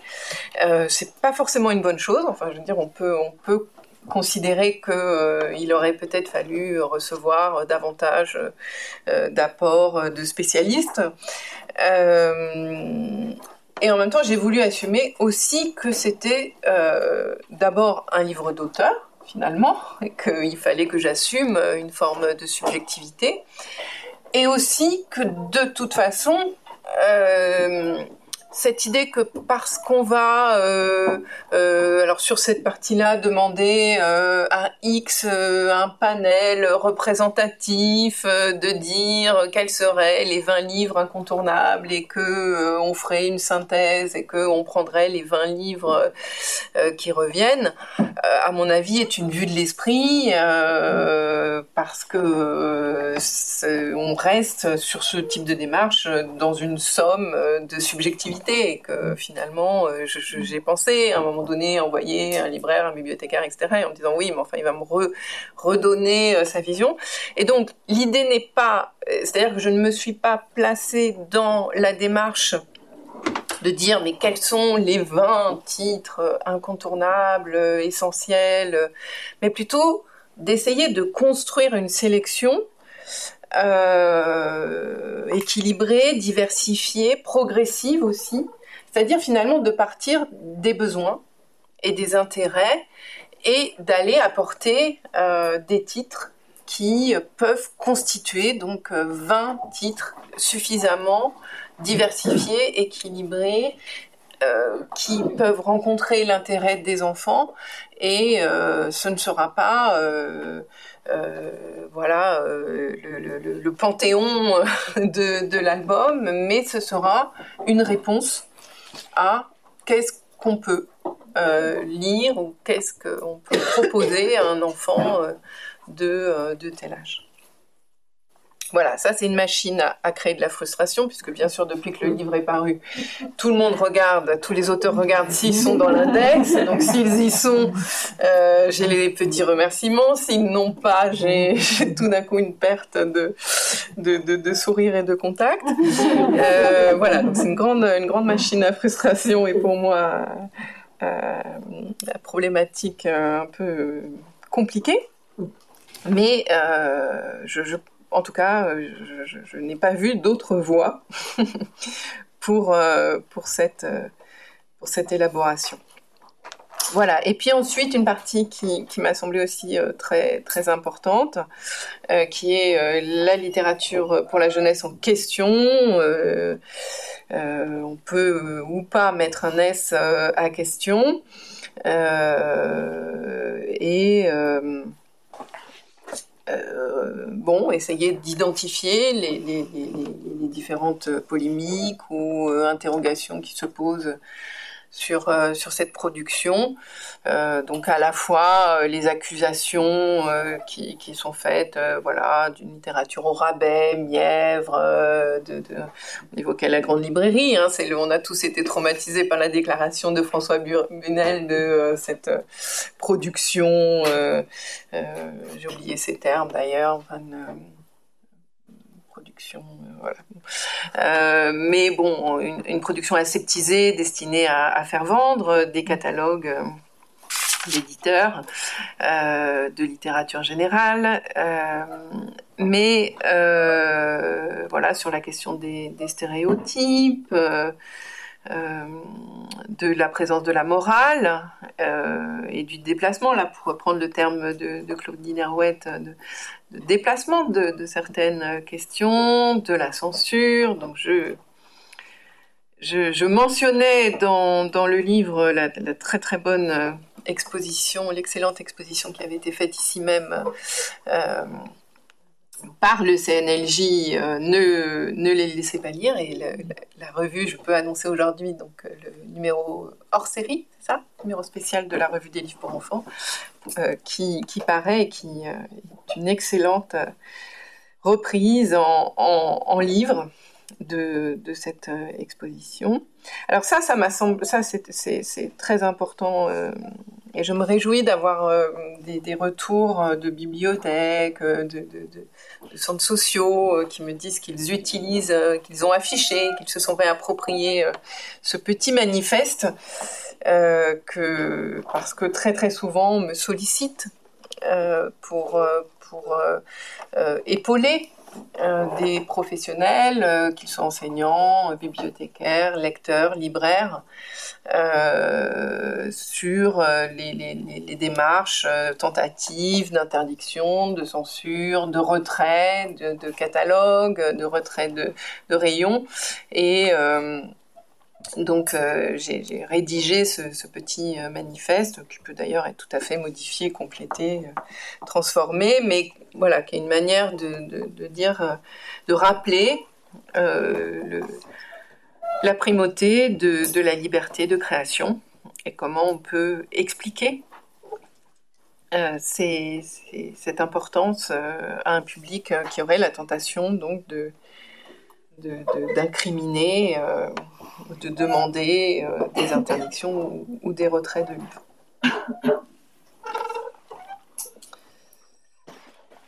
Euh, oui, la question de la dangerosité des livres aussi me semblait importante à, à poser, à faire, faire le point sur euh, voilà est-ce que véritablement on peut penser qu'il y a euh, des livres dangereux? Qu'est-ce que ça veut dire? Euh, qu'est-ce que c'est est-ce qu'on peut tout parler de tous les sujets? Et si oui de quelle manière? Quelles en seraient les conditions me semblait important aussi à, poser. Voilà, et puis s'ensuit un carnet pratique des éléments. voilà, là aussi, de, à adapter. par exemple, j'ai tenté de, de voilà, re-questionner la chaîne du livre à l'aune de sa spécialité jeunesse, euh, mais aussi, pareil, sur le coût du livre, donc euh, plutôt que les camemberts euh, dont on a l'habitude, essayer de, voilà, de, bien réexpliquer ce que le prix du livre peut représenter, notamment, par exemple, si on prend en compte l'album, de rappeler que ben voilà, les droits d'auteur dans l'album, ils sont divisés entre l'auteur et l'illustrateur, etc. C'est-à-dire toutes les, encore une fois, toutes, toutes les spécificités euh, qui peuvent euh, euh, être celles de, ce secteur. Et puis, il m'a semblé aussi important là l'attention des bibliothèques associatives qui se créent ou des fonds qu'on est en train de monter, de donner là encore des livres un petit peu essentiels qu'on peut penser à, intégrer dans un fonds. Euh, et euh, qui, peut aussi, euh, j'ai déjà des retours d'utilisation en ce sens, qui peut aussi, mais alors là, il faudrait vraiment du coup y réfléchir un peu, un peu plus profondément, qui peuvent servir d'indicateurs pour le désherbage en bibliothèque. Et là, je pense qu'il y a un travail à mener parce que malheureusement, je crois que ce beau chantier qui avait été entrepris de, de la conservation partagée a quand même pas été euh, réalisé euh, sur tous les départements et toutes les, dans toutes les régions euh, de, manière très, très accomplie. Et qu'il y a euh, quand même aujourd'hui une problématique pour moi qui se pose de manière forte euh, au secteur, qui est euh, à la fois des désherbages qui se font sur des critères quand même un peu surprenants, de tout ce qui est plus vieux.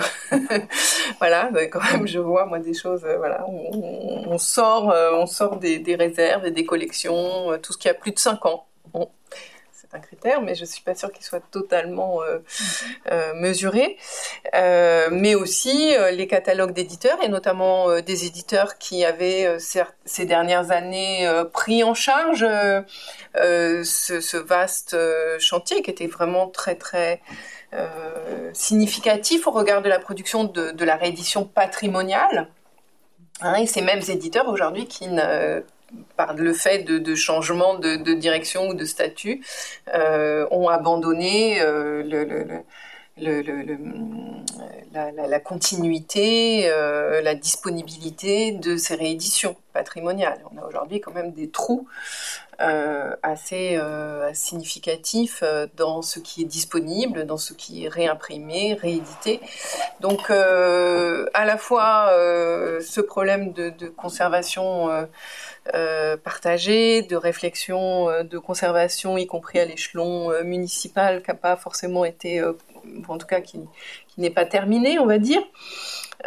et cette, cette production éditoriale qui j'en ai le sentiment a, un peu reculé sur sur la notion de, de, patrimoine me fait craindre euh, peut-être euh, voilà une, des incohérences dans cette euh, épidémie.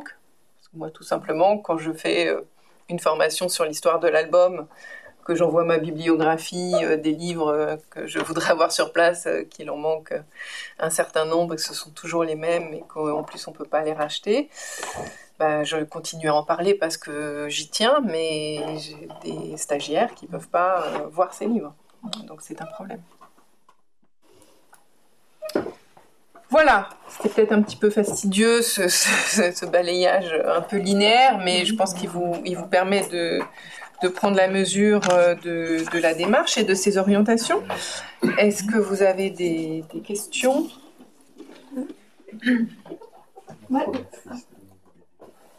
Je bien, euh, pardon, apporter un petit témoignage. Euh, pas, euh, je suis pas bibliothécaire, je suis autrice jeunesse, mais là c'est plutôt en tant que parent. Donc je sais plus quel bibliothécaire a dit il faut laisser les enfants choisir. mais pas tout, hein. parce que parfois, ils ont quand même, comme tout le monde, des goûts de merde. moi, Tipeee sur le pot, par exemple, quand je sais qu'ils vont le louer à la bibliothèque, maintenant ils sont grands, mais euh, et qu'on va le lire 10, 15, 20, 25 fois, j'avoue que parfois, moi, j'ai dit, pas ça. J'avoue. Et ma fille, je suis étonnée du Max et Lily. Euh, donc, elle lisait déjà toute seule. Et c'est vrai que on allait à la bibliothèque. Elle, c'était Max et Lily. Elle en lisait autant qu'elle pouvait. Elle en ramenait à la maison autant qu'elle pouvait. Et je m'en suis jamais occupée. Mais et c'est pas moi qui ai dit, bah, t'as des questions un peu psycho, machin. C'est elle qui est toujours allée vers les Max et Lily sans que nous, en tant que parents, on apporte ce mm. livre en tant que médicament. Et, mm. et quand, quand, vous dites, euh, mm. on doit l'enlever pour être un petit peu plus sûr de ce qui est loué, je, enfin, euh, voilà, l'exemple m'a tout de suite fait penser à ma fille quand elle était plus petite. Max et Lily, euh, une obsession. J'ai jamais compris, je lui ai jamais lu. Voilà, donc euh, un peu de censure quand même, j'avoue, de la part des parents. Si on doit lire Choupi pendant 50 fois, tout petit ours brun. Ça suscite des réactions Oui, mais on a aussi un libre arbitre euh, en tant que parent et, et des possibilités. Non, après, c'est intéressant ce que, ce que vous dites sur euh, les, livres de merde. Pardon, hein, mais... non, c'est intéressant parce que c'est aussi comment. Euh, parce que ça, c'est une démarche sans doute la moins évidente, mais c'est c'est les équilibres que, que, les enfants vont faire par eux-mêmes. C'est-à-dire que moi, je, je, me souviens très bien, hein, l'une des premières librairies euh, dans, dans, laquelle j'emmène euh, ma, ma, fille aînée qui commence à être en âge de choisir, euh, voilà, étant en, position, ne serait-ce que physique, de choisir des choses et qui, qui se précipite vers des des, des, des, des, voilà, les livres à paillettes et les bidules où je suis effondrée en me disant ça y est, j'ai déjà raté toute mon éducation. Bon, et en fait, euh, avec un peu de recul, on s'aperçoit que c'est tout simplement, euh, je, persiste à dire que les enfants savent très bien choisir ce, que, dont ils ont envie. après, on, peut apporter un peu d'équilibre, et mes enfants ont lu Geronimo Stilton, l'exemple mm. type de pas, il n'y a pas d'auteur, mm. et bah, ils le lisaient, donc c'était très bien aussi pour moi, mais je, je pense qu'en tant que parent, on a aussi peut-être, quand on a accès au livre, au livre soi-même, la responsabilité de non, non, mais tout est une, question d'équilibre. Et moi, si j'insiste euh, beaucoup ce matin dans ce guide, et la vocation de, ce guide à faire euh, euh, exister et considérer une, une, littérature, c'est pas pour dire qu'il euh, faut euh, uniquement aller vers euh, ces livres-là, c'est pour dire que tous les autres livres, on y a accès, il enfin dans des proportions bien sûr à, prendre en considération, mais je veux dire, ce ne sont pas de mauvaises lectures, ce ne sont pas des lectures ça peut quand même être des lectures parfois problématiques à certains égards, mais je veux dire, moi je, je, considère pas, euh, voilà, c'est simplement euh, quand même une observation sur 20 ans que euh, les livres que les prescripteurs, les critiques désignent comme des livres importants, importants dans l'histoire du livre, importants pour les enfants, ne sont pas euh, ceux qui, euh, qui, qui sont lus euh, vu vu les chiffres. C'est ça le, le... donc l'idée c'est plutôt de, de, de, de, pallier non pas de dire il ne faut que des livres extraordinaires pour pour les enfants et tout le reste est affreux et les livres de pur divertissement doivent absolument pas. Mais c'est cette euh, littérature-là qui, à mon sens, a besoin d'être soutenue. Euh, euh, aussi parce que on a une production exceptionnelle en France, que ce soit en, ce que nous sommes capables de produire nous-mêmes ou de traduire. Je veux dire, une librairie en France, il n'y a pas d'équivalent. ce qu'offre une librairie pour la jeunesse en France, il n'y a pas vraiment d'équivalent en termes de diversité, en termes de créativité. Et, donc, euh, on, va avoir un problème si en face on n'a pas, euh, pas une audience euh, qui, qui, permet de soutenir économiquement cette, cette, production, tout simplement. donc, donc voilà, c'est pas du tout voilà, moi, il n'y a, a, pas de mauvais livre pour moi. Il n'y a pas de livre dangereux. Peut-être qu'on peut en discuter si vous le souhaitez, mais pour moi, il n'y a pas de livre dangereux. Il n'y a pas réellement de mauvais livre. Moi, j'utilise un, mot pour compléter, pour compléter. C'est la littérature, c'est comme la nourriture. Mm. Donc, on peut manger des frites euh, mm. pendant des années, mais après, on passe à d'autres choses. Donc, euh, pour moi, c'est ça la solution que j'ai trouvée pour moi, pour me soulager aussi. Euh, Quand j'étais petit, mes filles, françaises, françaises, françaises, oh, mais. Et, et, aussi, je me souviens aussi d'autres choses que les pédopsychiatres disent, que c'est quand un enfant dit non à nous, c'est oui pour se, construire. Il a besoin de dire non à nous. Mm. Non, j'ai besoin de ce livre encore et encore. Mais c'est pour euh, lui construire, mais pas pour. Bien sûr. Donc on peut, on peut toujours attendre un petit peu, mais mettre à côté toujours. Euh, moi j'ai lu, moi j'ai lu ça, qu'est-ce que ça? Moi j'ai pas. Merci. Mais j'aime bien aussi la métaphore. Je trouve qu'elle permet assez souvent d'expliquer des choses. La métaphore euh, culinaire euh, par rapport à la littérature fonctionne assez bien, je trouve aussi. oui.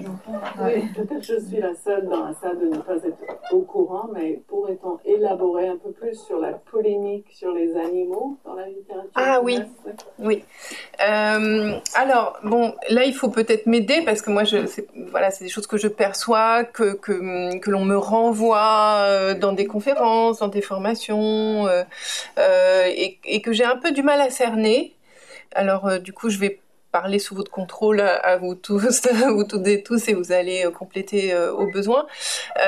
alors, j'ai l'impression que ça vient un peu de...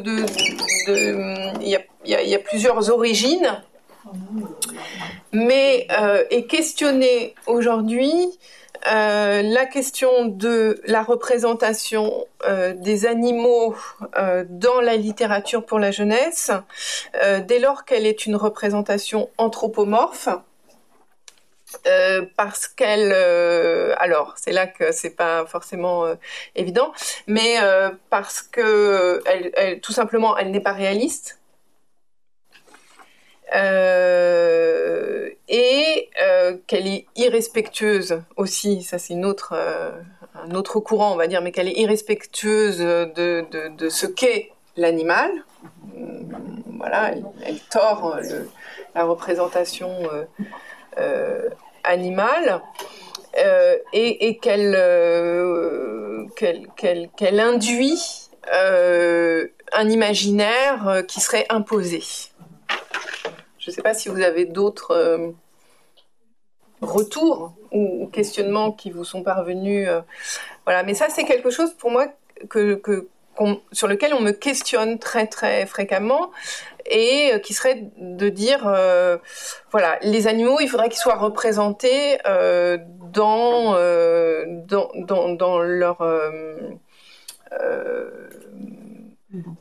oui, identité, c'est compliqué. Euh, ou voilà, comme des animaux, que ce soit des animaux domestiques ou des animaux sauvages, mais en fait instrumentaliser euh, l'animal euh, à des fins d'identification, etc., serait problématique. Je suis pas sûre d'avoir été très rigoureuse. Hein, je, vous pourriez tout à fait euh, Voilà. Euh, alors, je crois euh, que c'est beaucoup quand même. Ça émane aussi de, certaines interprétations de, des théories de Maria Montessori, hein, de ce que j'ai compris. Euh, voilà, dans cette idée de. Euh, mais c'est étonnant parce que donc Julie euh, Fett, qui est une universitaire américaine et qui, qui, observe la littérature pour la jeunesse française, ça, ce, ce, débat entre la représentation du réel, la représentation de l'imaginaire, je crois que c'était un débat qui était très prégnant dans l'Amérique des années 60. Il y avait des bibliothécaires qui, qui vraiment s'affrontaient sur sur ces sur ces orientations là que, que, à la littérature euh, pour la jeunesse. Donc c'est assez intéressant de voir qu'on a comme ça des, débats qui se déplacent dans le temps, dans l'espace. Euh, mais euh, voilà, alors je ne sais pas du tout si c'est j'ai l'impression que c'est un peu une bulle, une importance qu'on donne à quelques, quelques articles, quelques réflexions. Mais euh, moi, on me sollicite vraiment. Euh, euh, récemment, un éditeur m'a sollicité pour, dans un catalogue, rédiger un petit texte pour expliquer bah, d'abord pourquoi il y a des animaux anthropomorphes dans la littérature jeunesse, quel peut être le rôle, Enfin voilà, comme s'il il fallait défendre cette position aujourd'hui. Oui, oui, je crois, maintenant que je comprends, je crois que c'est une autre origine, c'est justement le développement de animal studies dans les départements de littérature euh, dans les universités américaines. On a marre de vos. D'autres. Euh, alors la ferme des animaux, euh, non, c'est pas remis en cause. Oh là, ne rentrons pas. une petite remarque, euh, enfin, dans l'ouvrage, c'est vrai que le mot idéal, euh, enfin, oui. me semble un peu désuet ou un peu décalé. Peut-être que ça pourrait être aussi vos. Je comprends bien justement la démarche d'auteur, je trouve ça intéressant, mais vos, coups de cœur ou les livres que vous avez vraiment envie d'offrir. ah, j'aime bien ça. Euh, parce que c'est un peu rebutant. Oui, oui, oui. Non, j'en conviens. J'en conviens. À vrai dire, bon, c'est. Peut-être que c'est l'éditeur qui vous a demandé. Pas du tout. L'éditeur, euh, non, non, l'éditeur euh, a été très. l'éditeur s'est parfois contenté de poser des questions, enfin même souvent posé des questions et était très impliqué. Alors l'éditeur, quand même, qu'on en parle, puisqu'on parle ce matin de, ce livre. Donc, euh, donc Jeunesse, euh, il y, a, y, a, deux éditeurs, puisqu'au départ c'est Thierry Laroche qui a, qui a pris. Euh... Alors déjà dire quand même que c'est Edwige Pasquet, présidente euh, de Gallimard Jeunesse, qui a énormément soutenu euh, ce livre, qui qui m'a qui, venait même me, chercher en me disant bon, il faut vraiment que tu le fasses. C'est très important, et qui était très attaché, qui de longue date Gallimard Jeunesse est, très attaché à cette capacité pour un, éditeur jeunesse de produire euh, des outils et des ressources que ce soit pour les parents ou pour euh, les prescripteurs, euh, pour accompagner leur, leur, leur, travail ou leur mission envers la littérature pour la jeunesse. donc c'est déjà une, vraiment une volonté de, de la présidente de Gallimard Jeunesse. Ensuite, c'est Thierry Laroche qui a, pris en charge ce projet. Et mon éditeur, l'éditeur qui m'a accompagné et avec lequel j'ai vraiment travaillé, c'est euh, Jean-Philippe Arouvigno, que vous connaissez peut-être en tant qu'auteur, hein, et qui est éditeur euh, chez, chez Gallimard Jeunesse, éditeur de romans, mais qui est aussi euh, écrivain. Et, euh, ensuite, euh, bah, il y a toute une équipe hein, pour, faire un livre comme celui-ci, qui est quand même euh, euh, d'abord un livre qui n'a pas vraiment, en tout cas chez, cet éditeur-là, euh, beaucoup d'antériorité, notamment parce que les guides euh, précédents, moi je les avais faits en coédition, donc c'est moi qui avais pris en charge le, travail éditorial, et donc pour ces, équipes, il n'y avait pas forcément de, de d'expériences de, de, passées sur lesquelles s'appuyer. Donc il y, a vraiment toute une équipe qui a été montée, à la fois d'un ça a nécessité un coordonnateur euh, éditorial, euh, quelqu'un aussi bien sûr qui est en charge de l'iconographie, puisque moi j'ai donné en fait des indications euh, iconographique, c'est-à-dire que j'ai dit, voilà, sur telle partie, euh, c'est ce livre-là euh, qui doit illustrer le propos, mais après, il y a eu un choix indépendant qui a été fait par, par l'équipe éditoriale pour illustrer de telle ou telle manière le, le, propos. Et, et un, directeur artistique et surtout un graphiste euh, qui lui aussi euh, est un, créateur du champ de la littérature pour la jeunesse puisque c'est l'illustrateur Cédric Ramadier, enfin l'auteur illustrateur Cédric Ramadier qui a, conduit euh, toute, la mise en page, qui a réalisé toute la mise en page du livre. Voilà, je, n'échappe pas quand même. J'ai l'air de, non, donc non, non, il n'y a pas du tout de. Bon, après, enfin, honnêtement, ça m'a un peu échappé. Euh, euh, enfin, je me suis échappée à moi-même. C'est-à-dire que j'avais appelé ça par facilité bibliothèque idéale dans mon travail, et en fait, au moment de passer, euh, voilà, à la réalisation définitive du livre, j'ai pas réussi à trouver de termes plus satisfaisants. Donc, j'ai conservé celui-ci, mais je conviens qu'il euh, qui, qui, peut être problématique. Alors moi je suis euh, coup de cœur, j'ai beaucoup de mal parce que mm. ce, ce, ce, ce registre de l'émotion systématique me pose en problème en tant que critique, donc euh, ça, ça n'aurait pas pu être des coups de cœur, même si euh, j'en conviens, il y a, ça, ça, aura, enfin, ça, aurait pu euh, poser la marque de la subjectivité. Par contre, j'aime bien ce voilà, livre que j'offrirais. C'est vrai que c'est intéressant, peut-être d'un peu plus être au clair sur sur la démarche dans l'intitulé. Dans oui. Euh, personnellement, je trouve pas ça euh, à 100% condamnable parce que c'est bien que quand on ouvre un livre, euh, d'autant plus que vous êtes autrice, c'est un parti pris. Donc forcément, il faut partir d'un postulat. Vous êtes auteur de ce livre, et d'autant plus que si donc on garde ça en tête, si chacun de, votre de vos choix est justifié, donc enfin on sait très bien où se situer et euh, prendre le recul nécessaire pour savoir que, en effet, c'est pas la bibliothèque idéale universelle. Merci beaucoup. non, mais c'est vrai que je, vous remercie de faire cette observation parce que c'est, c'est vrai que quand on, annonce tout sur la littérature jeunesse, euh, il y, a, un livre qui peut être pris comme euh, voilà une sorte de wouzou, très. Enfin, ça, je l'avais pas mesuré. Hein très franchement. C'est vrai que le titre, on l'a réfléchi. Euh, et on a aussi pesé ses limites. Euh, mais par contre, j'avais pas anticipé. Euh, bon, c'est assez anecdotique, hein, mais c'est des retours que je, je peux avoir où voilà, c'est très ambitieux, c'est très prescripteur. et c'est vrai que c'est pas c'est pas la démarche, hein, c'est pas l'intention en tout cas de, de, de, de vraiment d'être le guide. voilà, ça, ça, ça, jamais on n'a jamais prétendu faire la Bible incontournable et que que vous voilà que ce soit pris pour un ouvrage d'auteur, ça me, ça, me rassure. Merci. Heureusement que c'est à l'intérieur et pas à l'extérieur. c'est ça, oui, quand même. Oui. savoir euh, si du fait que c'est publié par un, des plus grands éditeurs, en tout cas qui a une part importante sur le marché euh, du livre de jeunesse, euh, vous aviez été invité à citer un peu plus d'ouvrages euh, de cette. Euh, Croyez-vous que je l'aurais accepté?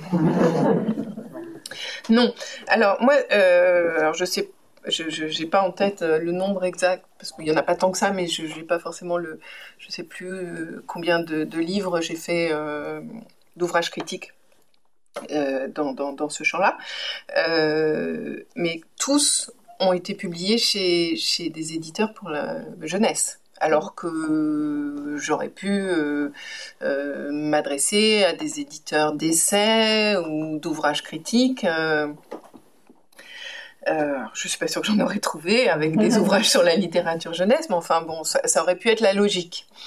moi, j'ai toujours tenu à ce que mes ouvrages s'inscrivent dans le champ de l'édition jeunesse pour plein de raisons. Euh, d'abord parce que euh, il me semble que c'est le meilleur moyen de toucher les acteurs euh, concernés, de, rester dans, dans ce champ.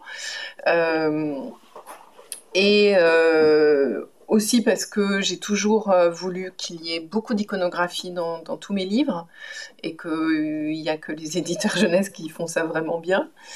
Euh, et bien sûr, et, aussi parce que c'est mon positionnement.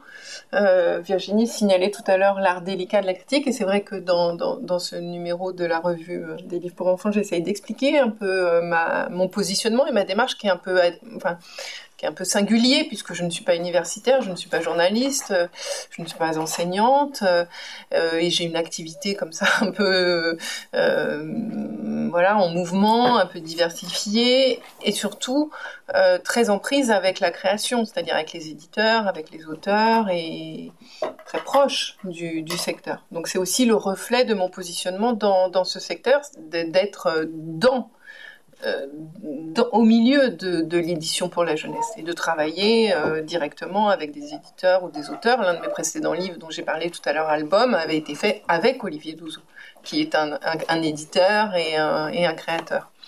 Donc c'est aussi le, reflet de mon positionnement. Alors voilà, après, avec tous les éditeurs avec lesquels j'ai travaillé, il a toujours été clair, et d'ailleurs ça n'a jamais été même une question euh, réellement euh, posée ou débattue, de, euh, de, que mon indépendance totale de choix par rapport à, cette, à cet éditeur.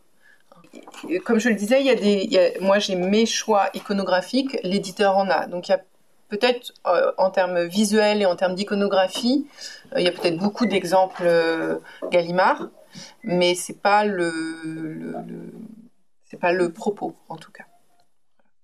Plus pour des raisons. quand on veut euh, autant d'iconographie, c'est très, très compliqué. Euh.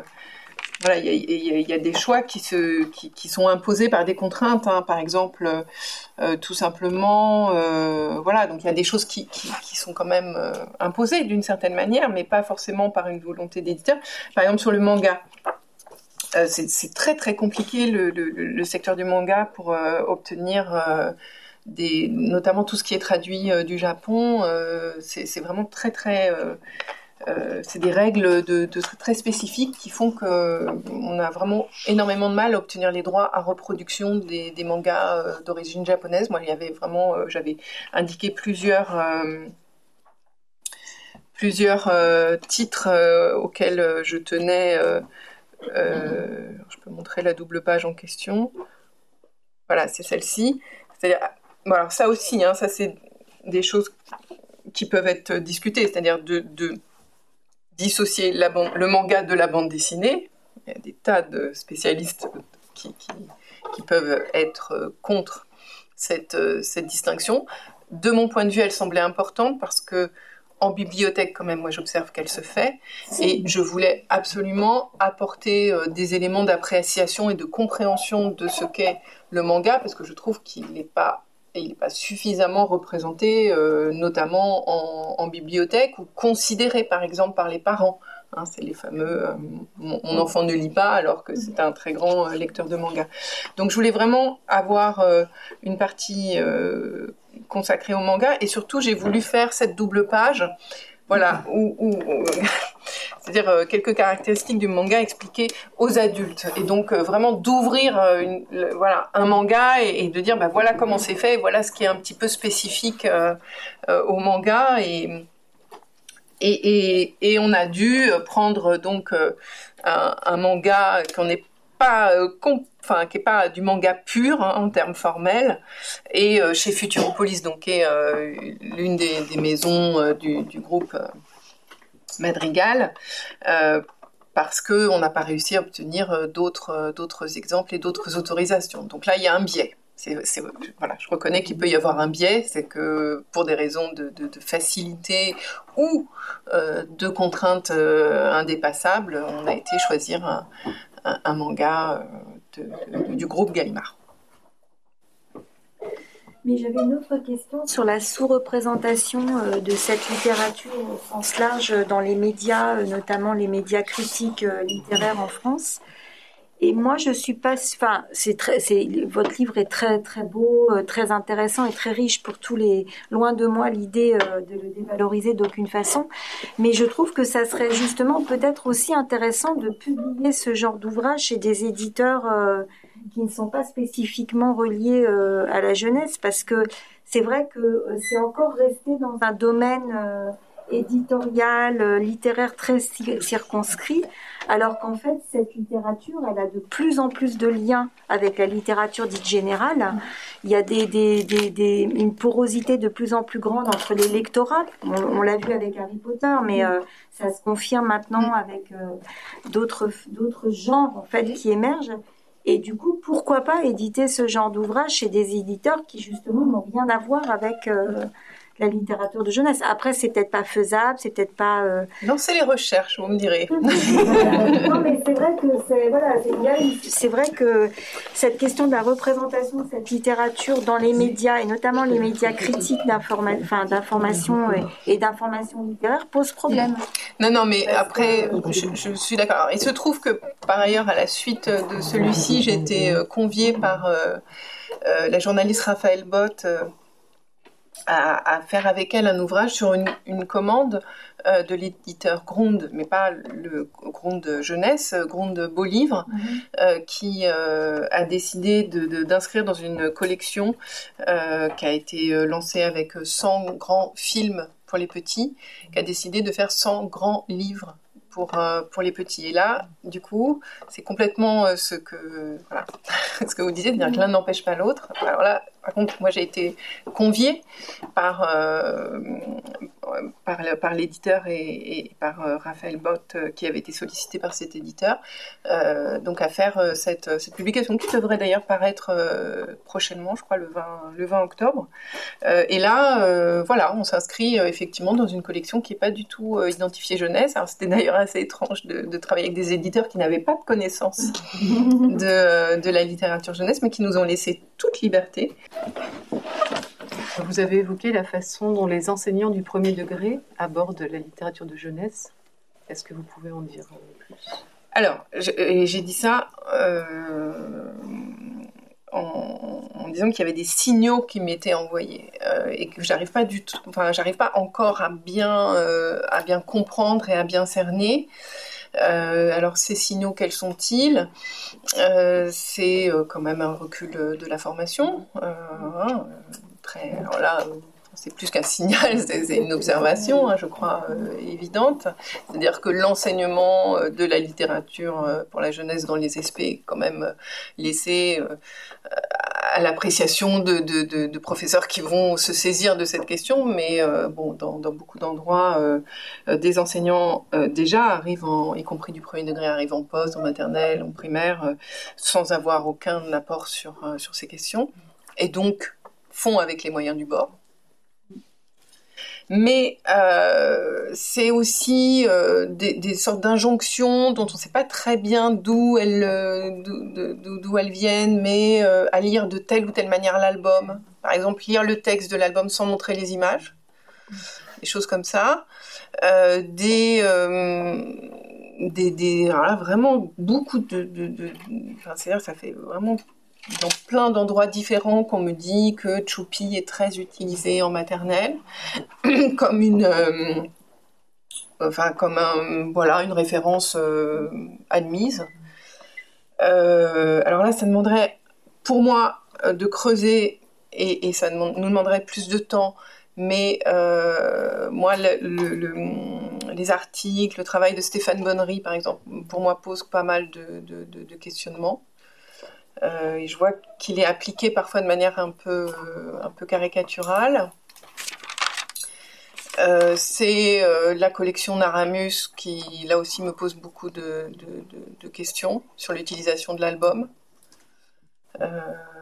voilà, donc c'est tout un tas d'observations que j'ai pu faire et qui me posent question et en même temps sans que j'identifie véritablement comment, si, si c'est organisé ou comment, par qui, euh, et euh, si, euh, voilà, mais par contre, je fais quand même assez régulièrement des conférences ou des formations en direction des enseignants du premier degré. vraiment, voilà, quand je dis des signaux, c'est quand même, il y a beaucoup de, j'ai beaucoup de, liens avec ce secteur, mais à chaque fois que j'essaye de creuser, c'est un peu nébuleux. Donc il faut que je prenne le temps d'explorer un petit peu plus cette question parce que j'ai l'impression qu'il y a il y a des manières et des usages euh, et aussi des injonctions euh, euh, qui, peut-être ne rencontrent pas tout à fait, en tout cas moi, ma vision de, l'album et de, l'importance de sa lecture.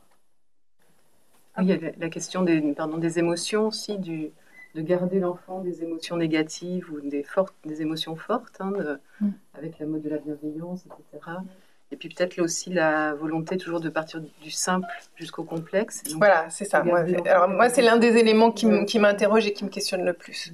Et qui m'intéresse le plus aussi, hein, puisqu'aujourd'hui, euh, j'ai vraiment envie de, de, travailler, de, creuser la question de la lecture de l'image, notamment, et la lecture de l'image complexe, y compris dès les, dès les premiers mois vie, de, questionner la question des, images et des représentations et des esthétiques qu'on destine euh, aux tout petits. C'est vraiment euh, une question qui m'intéresse, euh, aujourd'hui. Et voilà. Donc effectivement, sur ce point-là, moi, j'aimerais pouvoir la lecture de l'image, la notion de complexité dans, dans, la littérature jeunesse, ce sont des questionnements aujourd'hui sur lesquels je voudrais prendre du temps. Alors à propos de temps, je voulais juste euh, mentionner le, je ne sais pas s'ils sont présents là aujourd'hui, mais le travail du prix des incorruptibles, parce que c'est une association euh, qui, nous aide quand même, nous professionnels de la lecture jeunesse, à, promouvoir, là on parlait d'enseignement primaire, euh, de la maternelle au lycée, puisqu'il y a une sélection troisième, seconde, qui aide, qui nous aide quand même à promouvoir des œuvres de qualité et euh, de, favoriser justement la rencontre des enfants avec des auteurs. Euh, propose plein d'actions et je pense que c'est ces associations-là qui peuvent aussi contribuer à, changer le regard de l'institution scolaire sur, euh, puisque là c'est de ça qu'on parle aussi. Hein. Les injonctions dont vous parlez, c'est c'est les programmes, c'est les corps d'inspection qui ont une certaine vision assez figée de, de, ce corpus-là. Euh, et, du coup, euh, c'est bien aussi, vous parliez de respiration euh, tout à l'heure, d'avoir ces associations qui apportent justement cette respiration en, nous proposant d'aborder la littérature de jeunesse de manière différente, notamment en rencontrant les auteurs, les illustrateurs qui la, qui la, qui la, font. Et, oui, alors moi j'ai l'impression que les incorruptibles, c'est enfin, une grosse euh, structure. euh, oui, je pense qu'elle est assez. Et ça, c'est important, je pense, quand même. Oui, avec une... Nous sommes enregistrés. je vais être prudente dans mes déclarations. Mais euh, oui, oui, oui, non, non, mais bon, après. Euh, mais il y a beaucoup, beaucoup. Ce qui est, ce qui est euh, alors, j'abonde dans votre sens et je, je, je, vais même un peu plus loin parce qu'il y a énormément d'associations locales, départementales. Il y a une multitude de prix littéraires et d'actions qui sont menées sur le terrain et qui, euh, qui sont parfois faites avec beaucoup de, euh, de rigueur, euh, de, de, volonté d'associer les lecteurs qui sont extrêmement, extrêmement intéressantes. donc oui, oui, c'est vrai que tout ce travail de terrain n'est peut-être pas suffisamment. En tout cas, on n'en a pas une lecture. ça, c'est peut-être voilà, ça pour peut-être ça pourrait être un, chapitre à rajouter, ou en tout cas, bon, je parle de quelques, quelques associations, mais c'est vrai de, de, de, de, mieux montrer le paysage de ne serait-ce que des prix littéraires ou des associations qui travaillent sur le terrain. Je pense que ce serait un, chantier intéressant parce qu'il y, a, y, a, y a un maillage euh, euh, très, très dense et un peu, un peu invisible. Via les salons du livre aussi, surtout en région. Bien sûr. Oui, et puis des tas de, structures. Euh, par exemple, si on pense, euh, euh, voilà, le lien entre l'album et l'art contemporain ou les démarches artistiques. Par exemple, une petite structure comme Photokino à Marseille a une, une importance énorme dans, pour promouvoir des démarches de création accompagnées euh, des, créateurs. Euh, qui, enfin, quand on fait la liste de, tous les créateurs qui sont passés euh, par des expositions à Photokino, des projets éditoriaux qui, ont, qui en sont...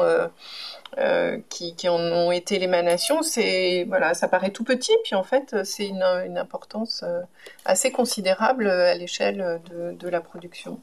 Donc, oui, mais je pense que c'est sur ce terrain-là. Euh, Espérons que cette grande cause, cette année, euh, grande cause où la lecture est grande cause nationale, passe quand même effectivement euh, au-delà des, grandes, des grandes actions assez médiatisées, passe aussi par, par le soutien à tout ce, travail de terrain. J'ose espérer quand même que dans les bibliothèques, il y a encore un budget pour inviter que les bibliothécaires invitent des illustrateurs, des auteurs pour faire un travail de terrain avec des classes, avec des, pour, pour mettre en relation directement le, le travail euh, littéraire ou artistique euh, plus largement. Mm. Et, et, les enfants, ou les enfants avec leurs parents. Oui, ces rencontres euh, sont essentielles.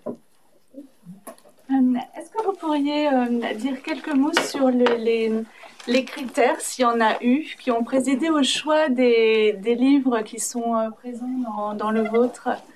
Euh, parce que a bien compris la subjectivité, mais au-delà de cette subjectivité, est-ce que vous avez euh, utilisé certains critères euh, pour faire un panel ou au contraire des thématiques Enfin, voilà. Pas du tout. ça, c'est vraiment, euh, c'est euh, c'est quelque chose que je répète assez, euh, souvent dans, toutes les formations on me demande des grilles, des, des, critères. Non, c'est très difficile. En tout cas, moi, je n'ai pas le recul pour, j'en ai forcément, mais j'ai pas pas le recul pour, vous, les, expliciter. C'est, alors s'il si y en a un, c'est quand même euh, la rencontre d'une appréciation critique et de ce que je suppose ou de ce que je connais ou de ce que je vais rechercher aussi de l'intérêt pour l'enfant. Euh, et ça, ça peut être... Euh, voilà, alors je peux donner un exemple. Par exemple, je ne sais pas si vous le connaissez, Rouge de Michel Galvin, qui est un album qui a été soutenu dans le, dans le Val-de-Marne, album de création. Michel Galvin est, un artiste. Euh, avant de, faire euh, des livres pour enfants, il a une activité euh, artistique à part entière. En rigolant, un jour, j'avais écrit et je lui avais dit qu'il était un peu le, Godard de, la littérature jeunesse, c'est-à-dire voilà, il fait une œuvre comme ça un peu, un peu cérébrale, que, tout le monde ne comprend pas et en même temps très forte, qui est vraiment un, un travail d'auteur très très fort. Et il fait un livre pour les bébés. Et moi, j'avais été sollicitée par euh, le, département du Val-de-Marne qui a cette bourse de création pour euh, euh, expliciter le projet, interviewer l'auteur et donner voilà, des arguments à tous les, les, médiateurs qui allaient transmettre ce livre pour l'offrir donc aux parents des enfants nés ou adopté dans le département euh, cette année-là. Et très franchement, la soirée euh, se passe de manière un peu étrange, puisque Michel Galvin lui-même dit ah non non mais moi je crois pas que ce soit un livre pour les bébés, éventuellement pour les parents, mais enfin voilà c'est très difficile. Donc moi dans mon analyse de ce livre, je le trouve extrêmement intéressant, et y compris euh, justement dans cette idée que ça puisse être un, livre pour les nouveau-nés, que ça puisse être un livre pour les familles euh, qui entourent un nouveau-né.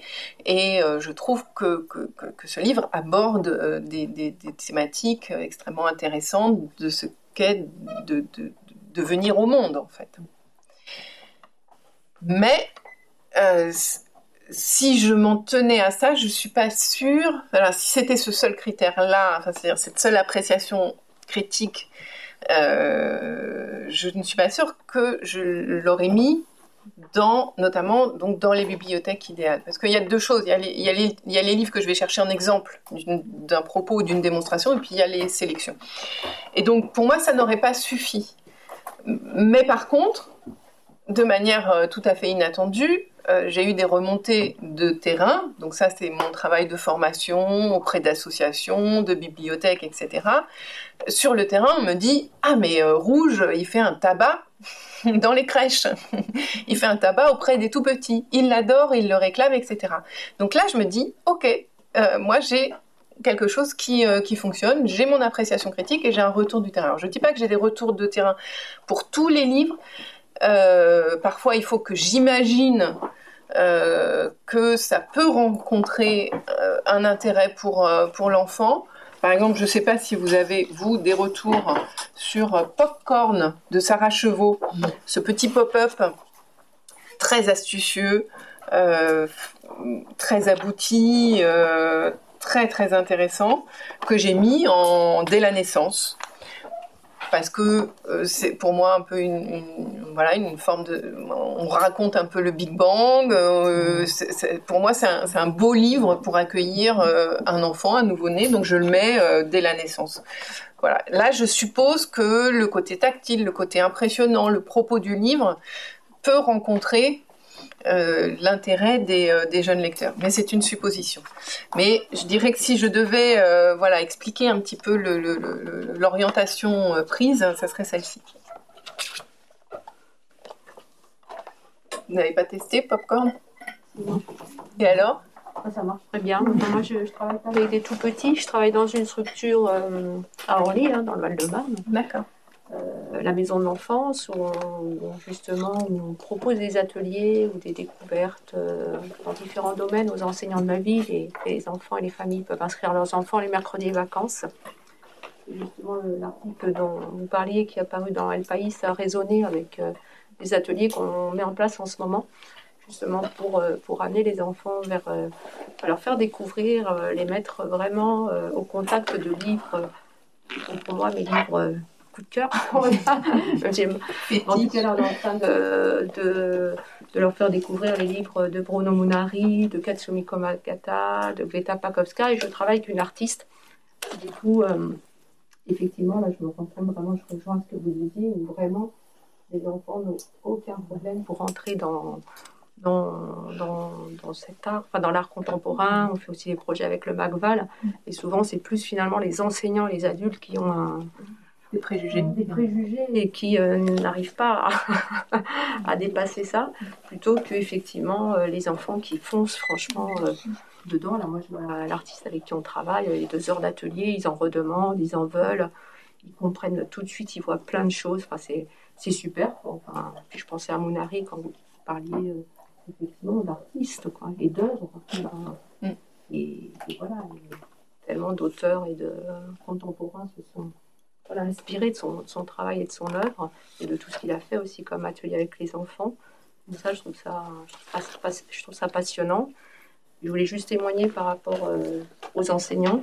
Moi, j'ai vu des enseignants cacher des livres de notre, euh, de notre espace euh, livre parce que c'était des livres qui les dérangeaient.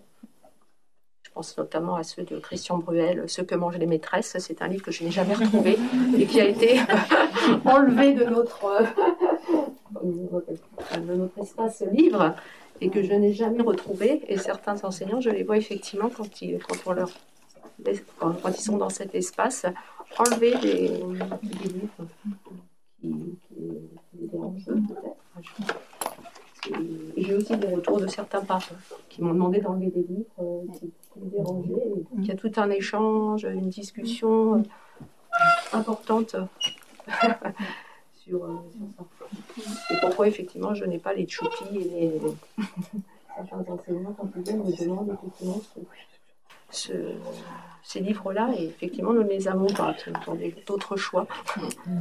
Euh, mais oui, Popcorn, tous les livres, enfin, celui-ci notamment, mais d'autres livres pop que nous avons fonctionnent très bien. Euh, avec tous les âges en plus, pour le coup. Oui, c'est ça. De, Merci beaucoup. Merci. écoutez, je propose qu'on se quitte sur ce beau, euh, beau témoignage. Merci beaucoup de, de, votre présence nombreuse et de, de vos questions.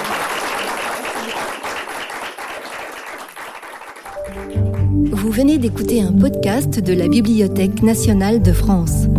Retrouvez les conférences, rencontres et créations de la BNF sur toutes les plateformes de podcast ainsi que sur le site bnf.fr.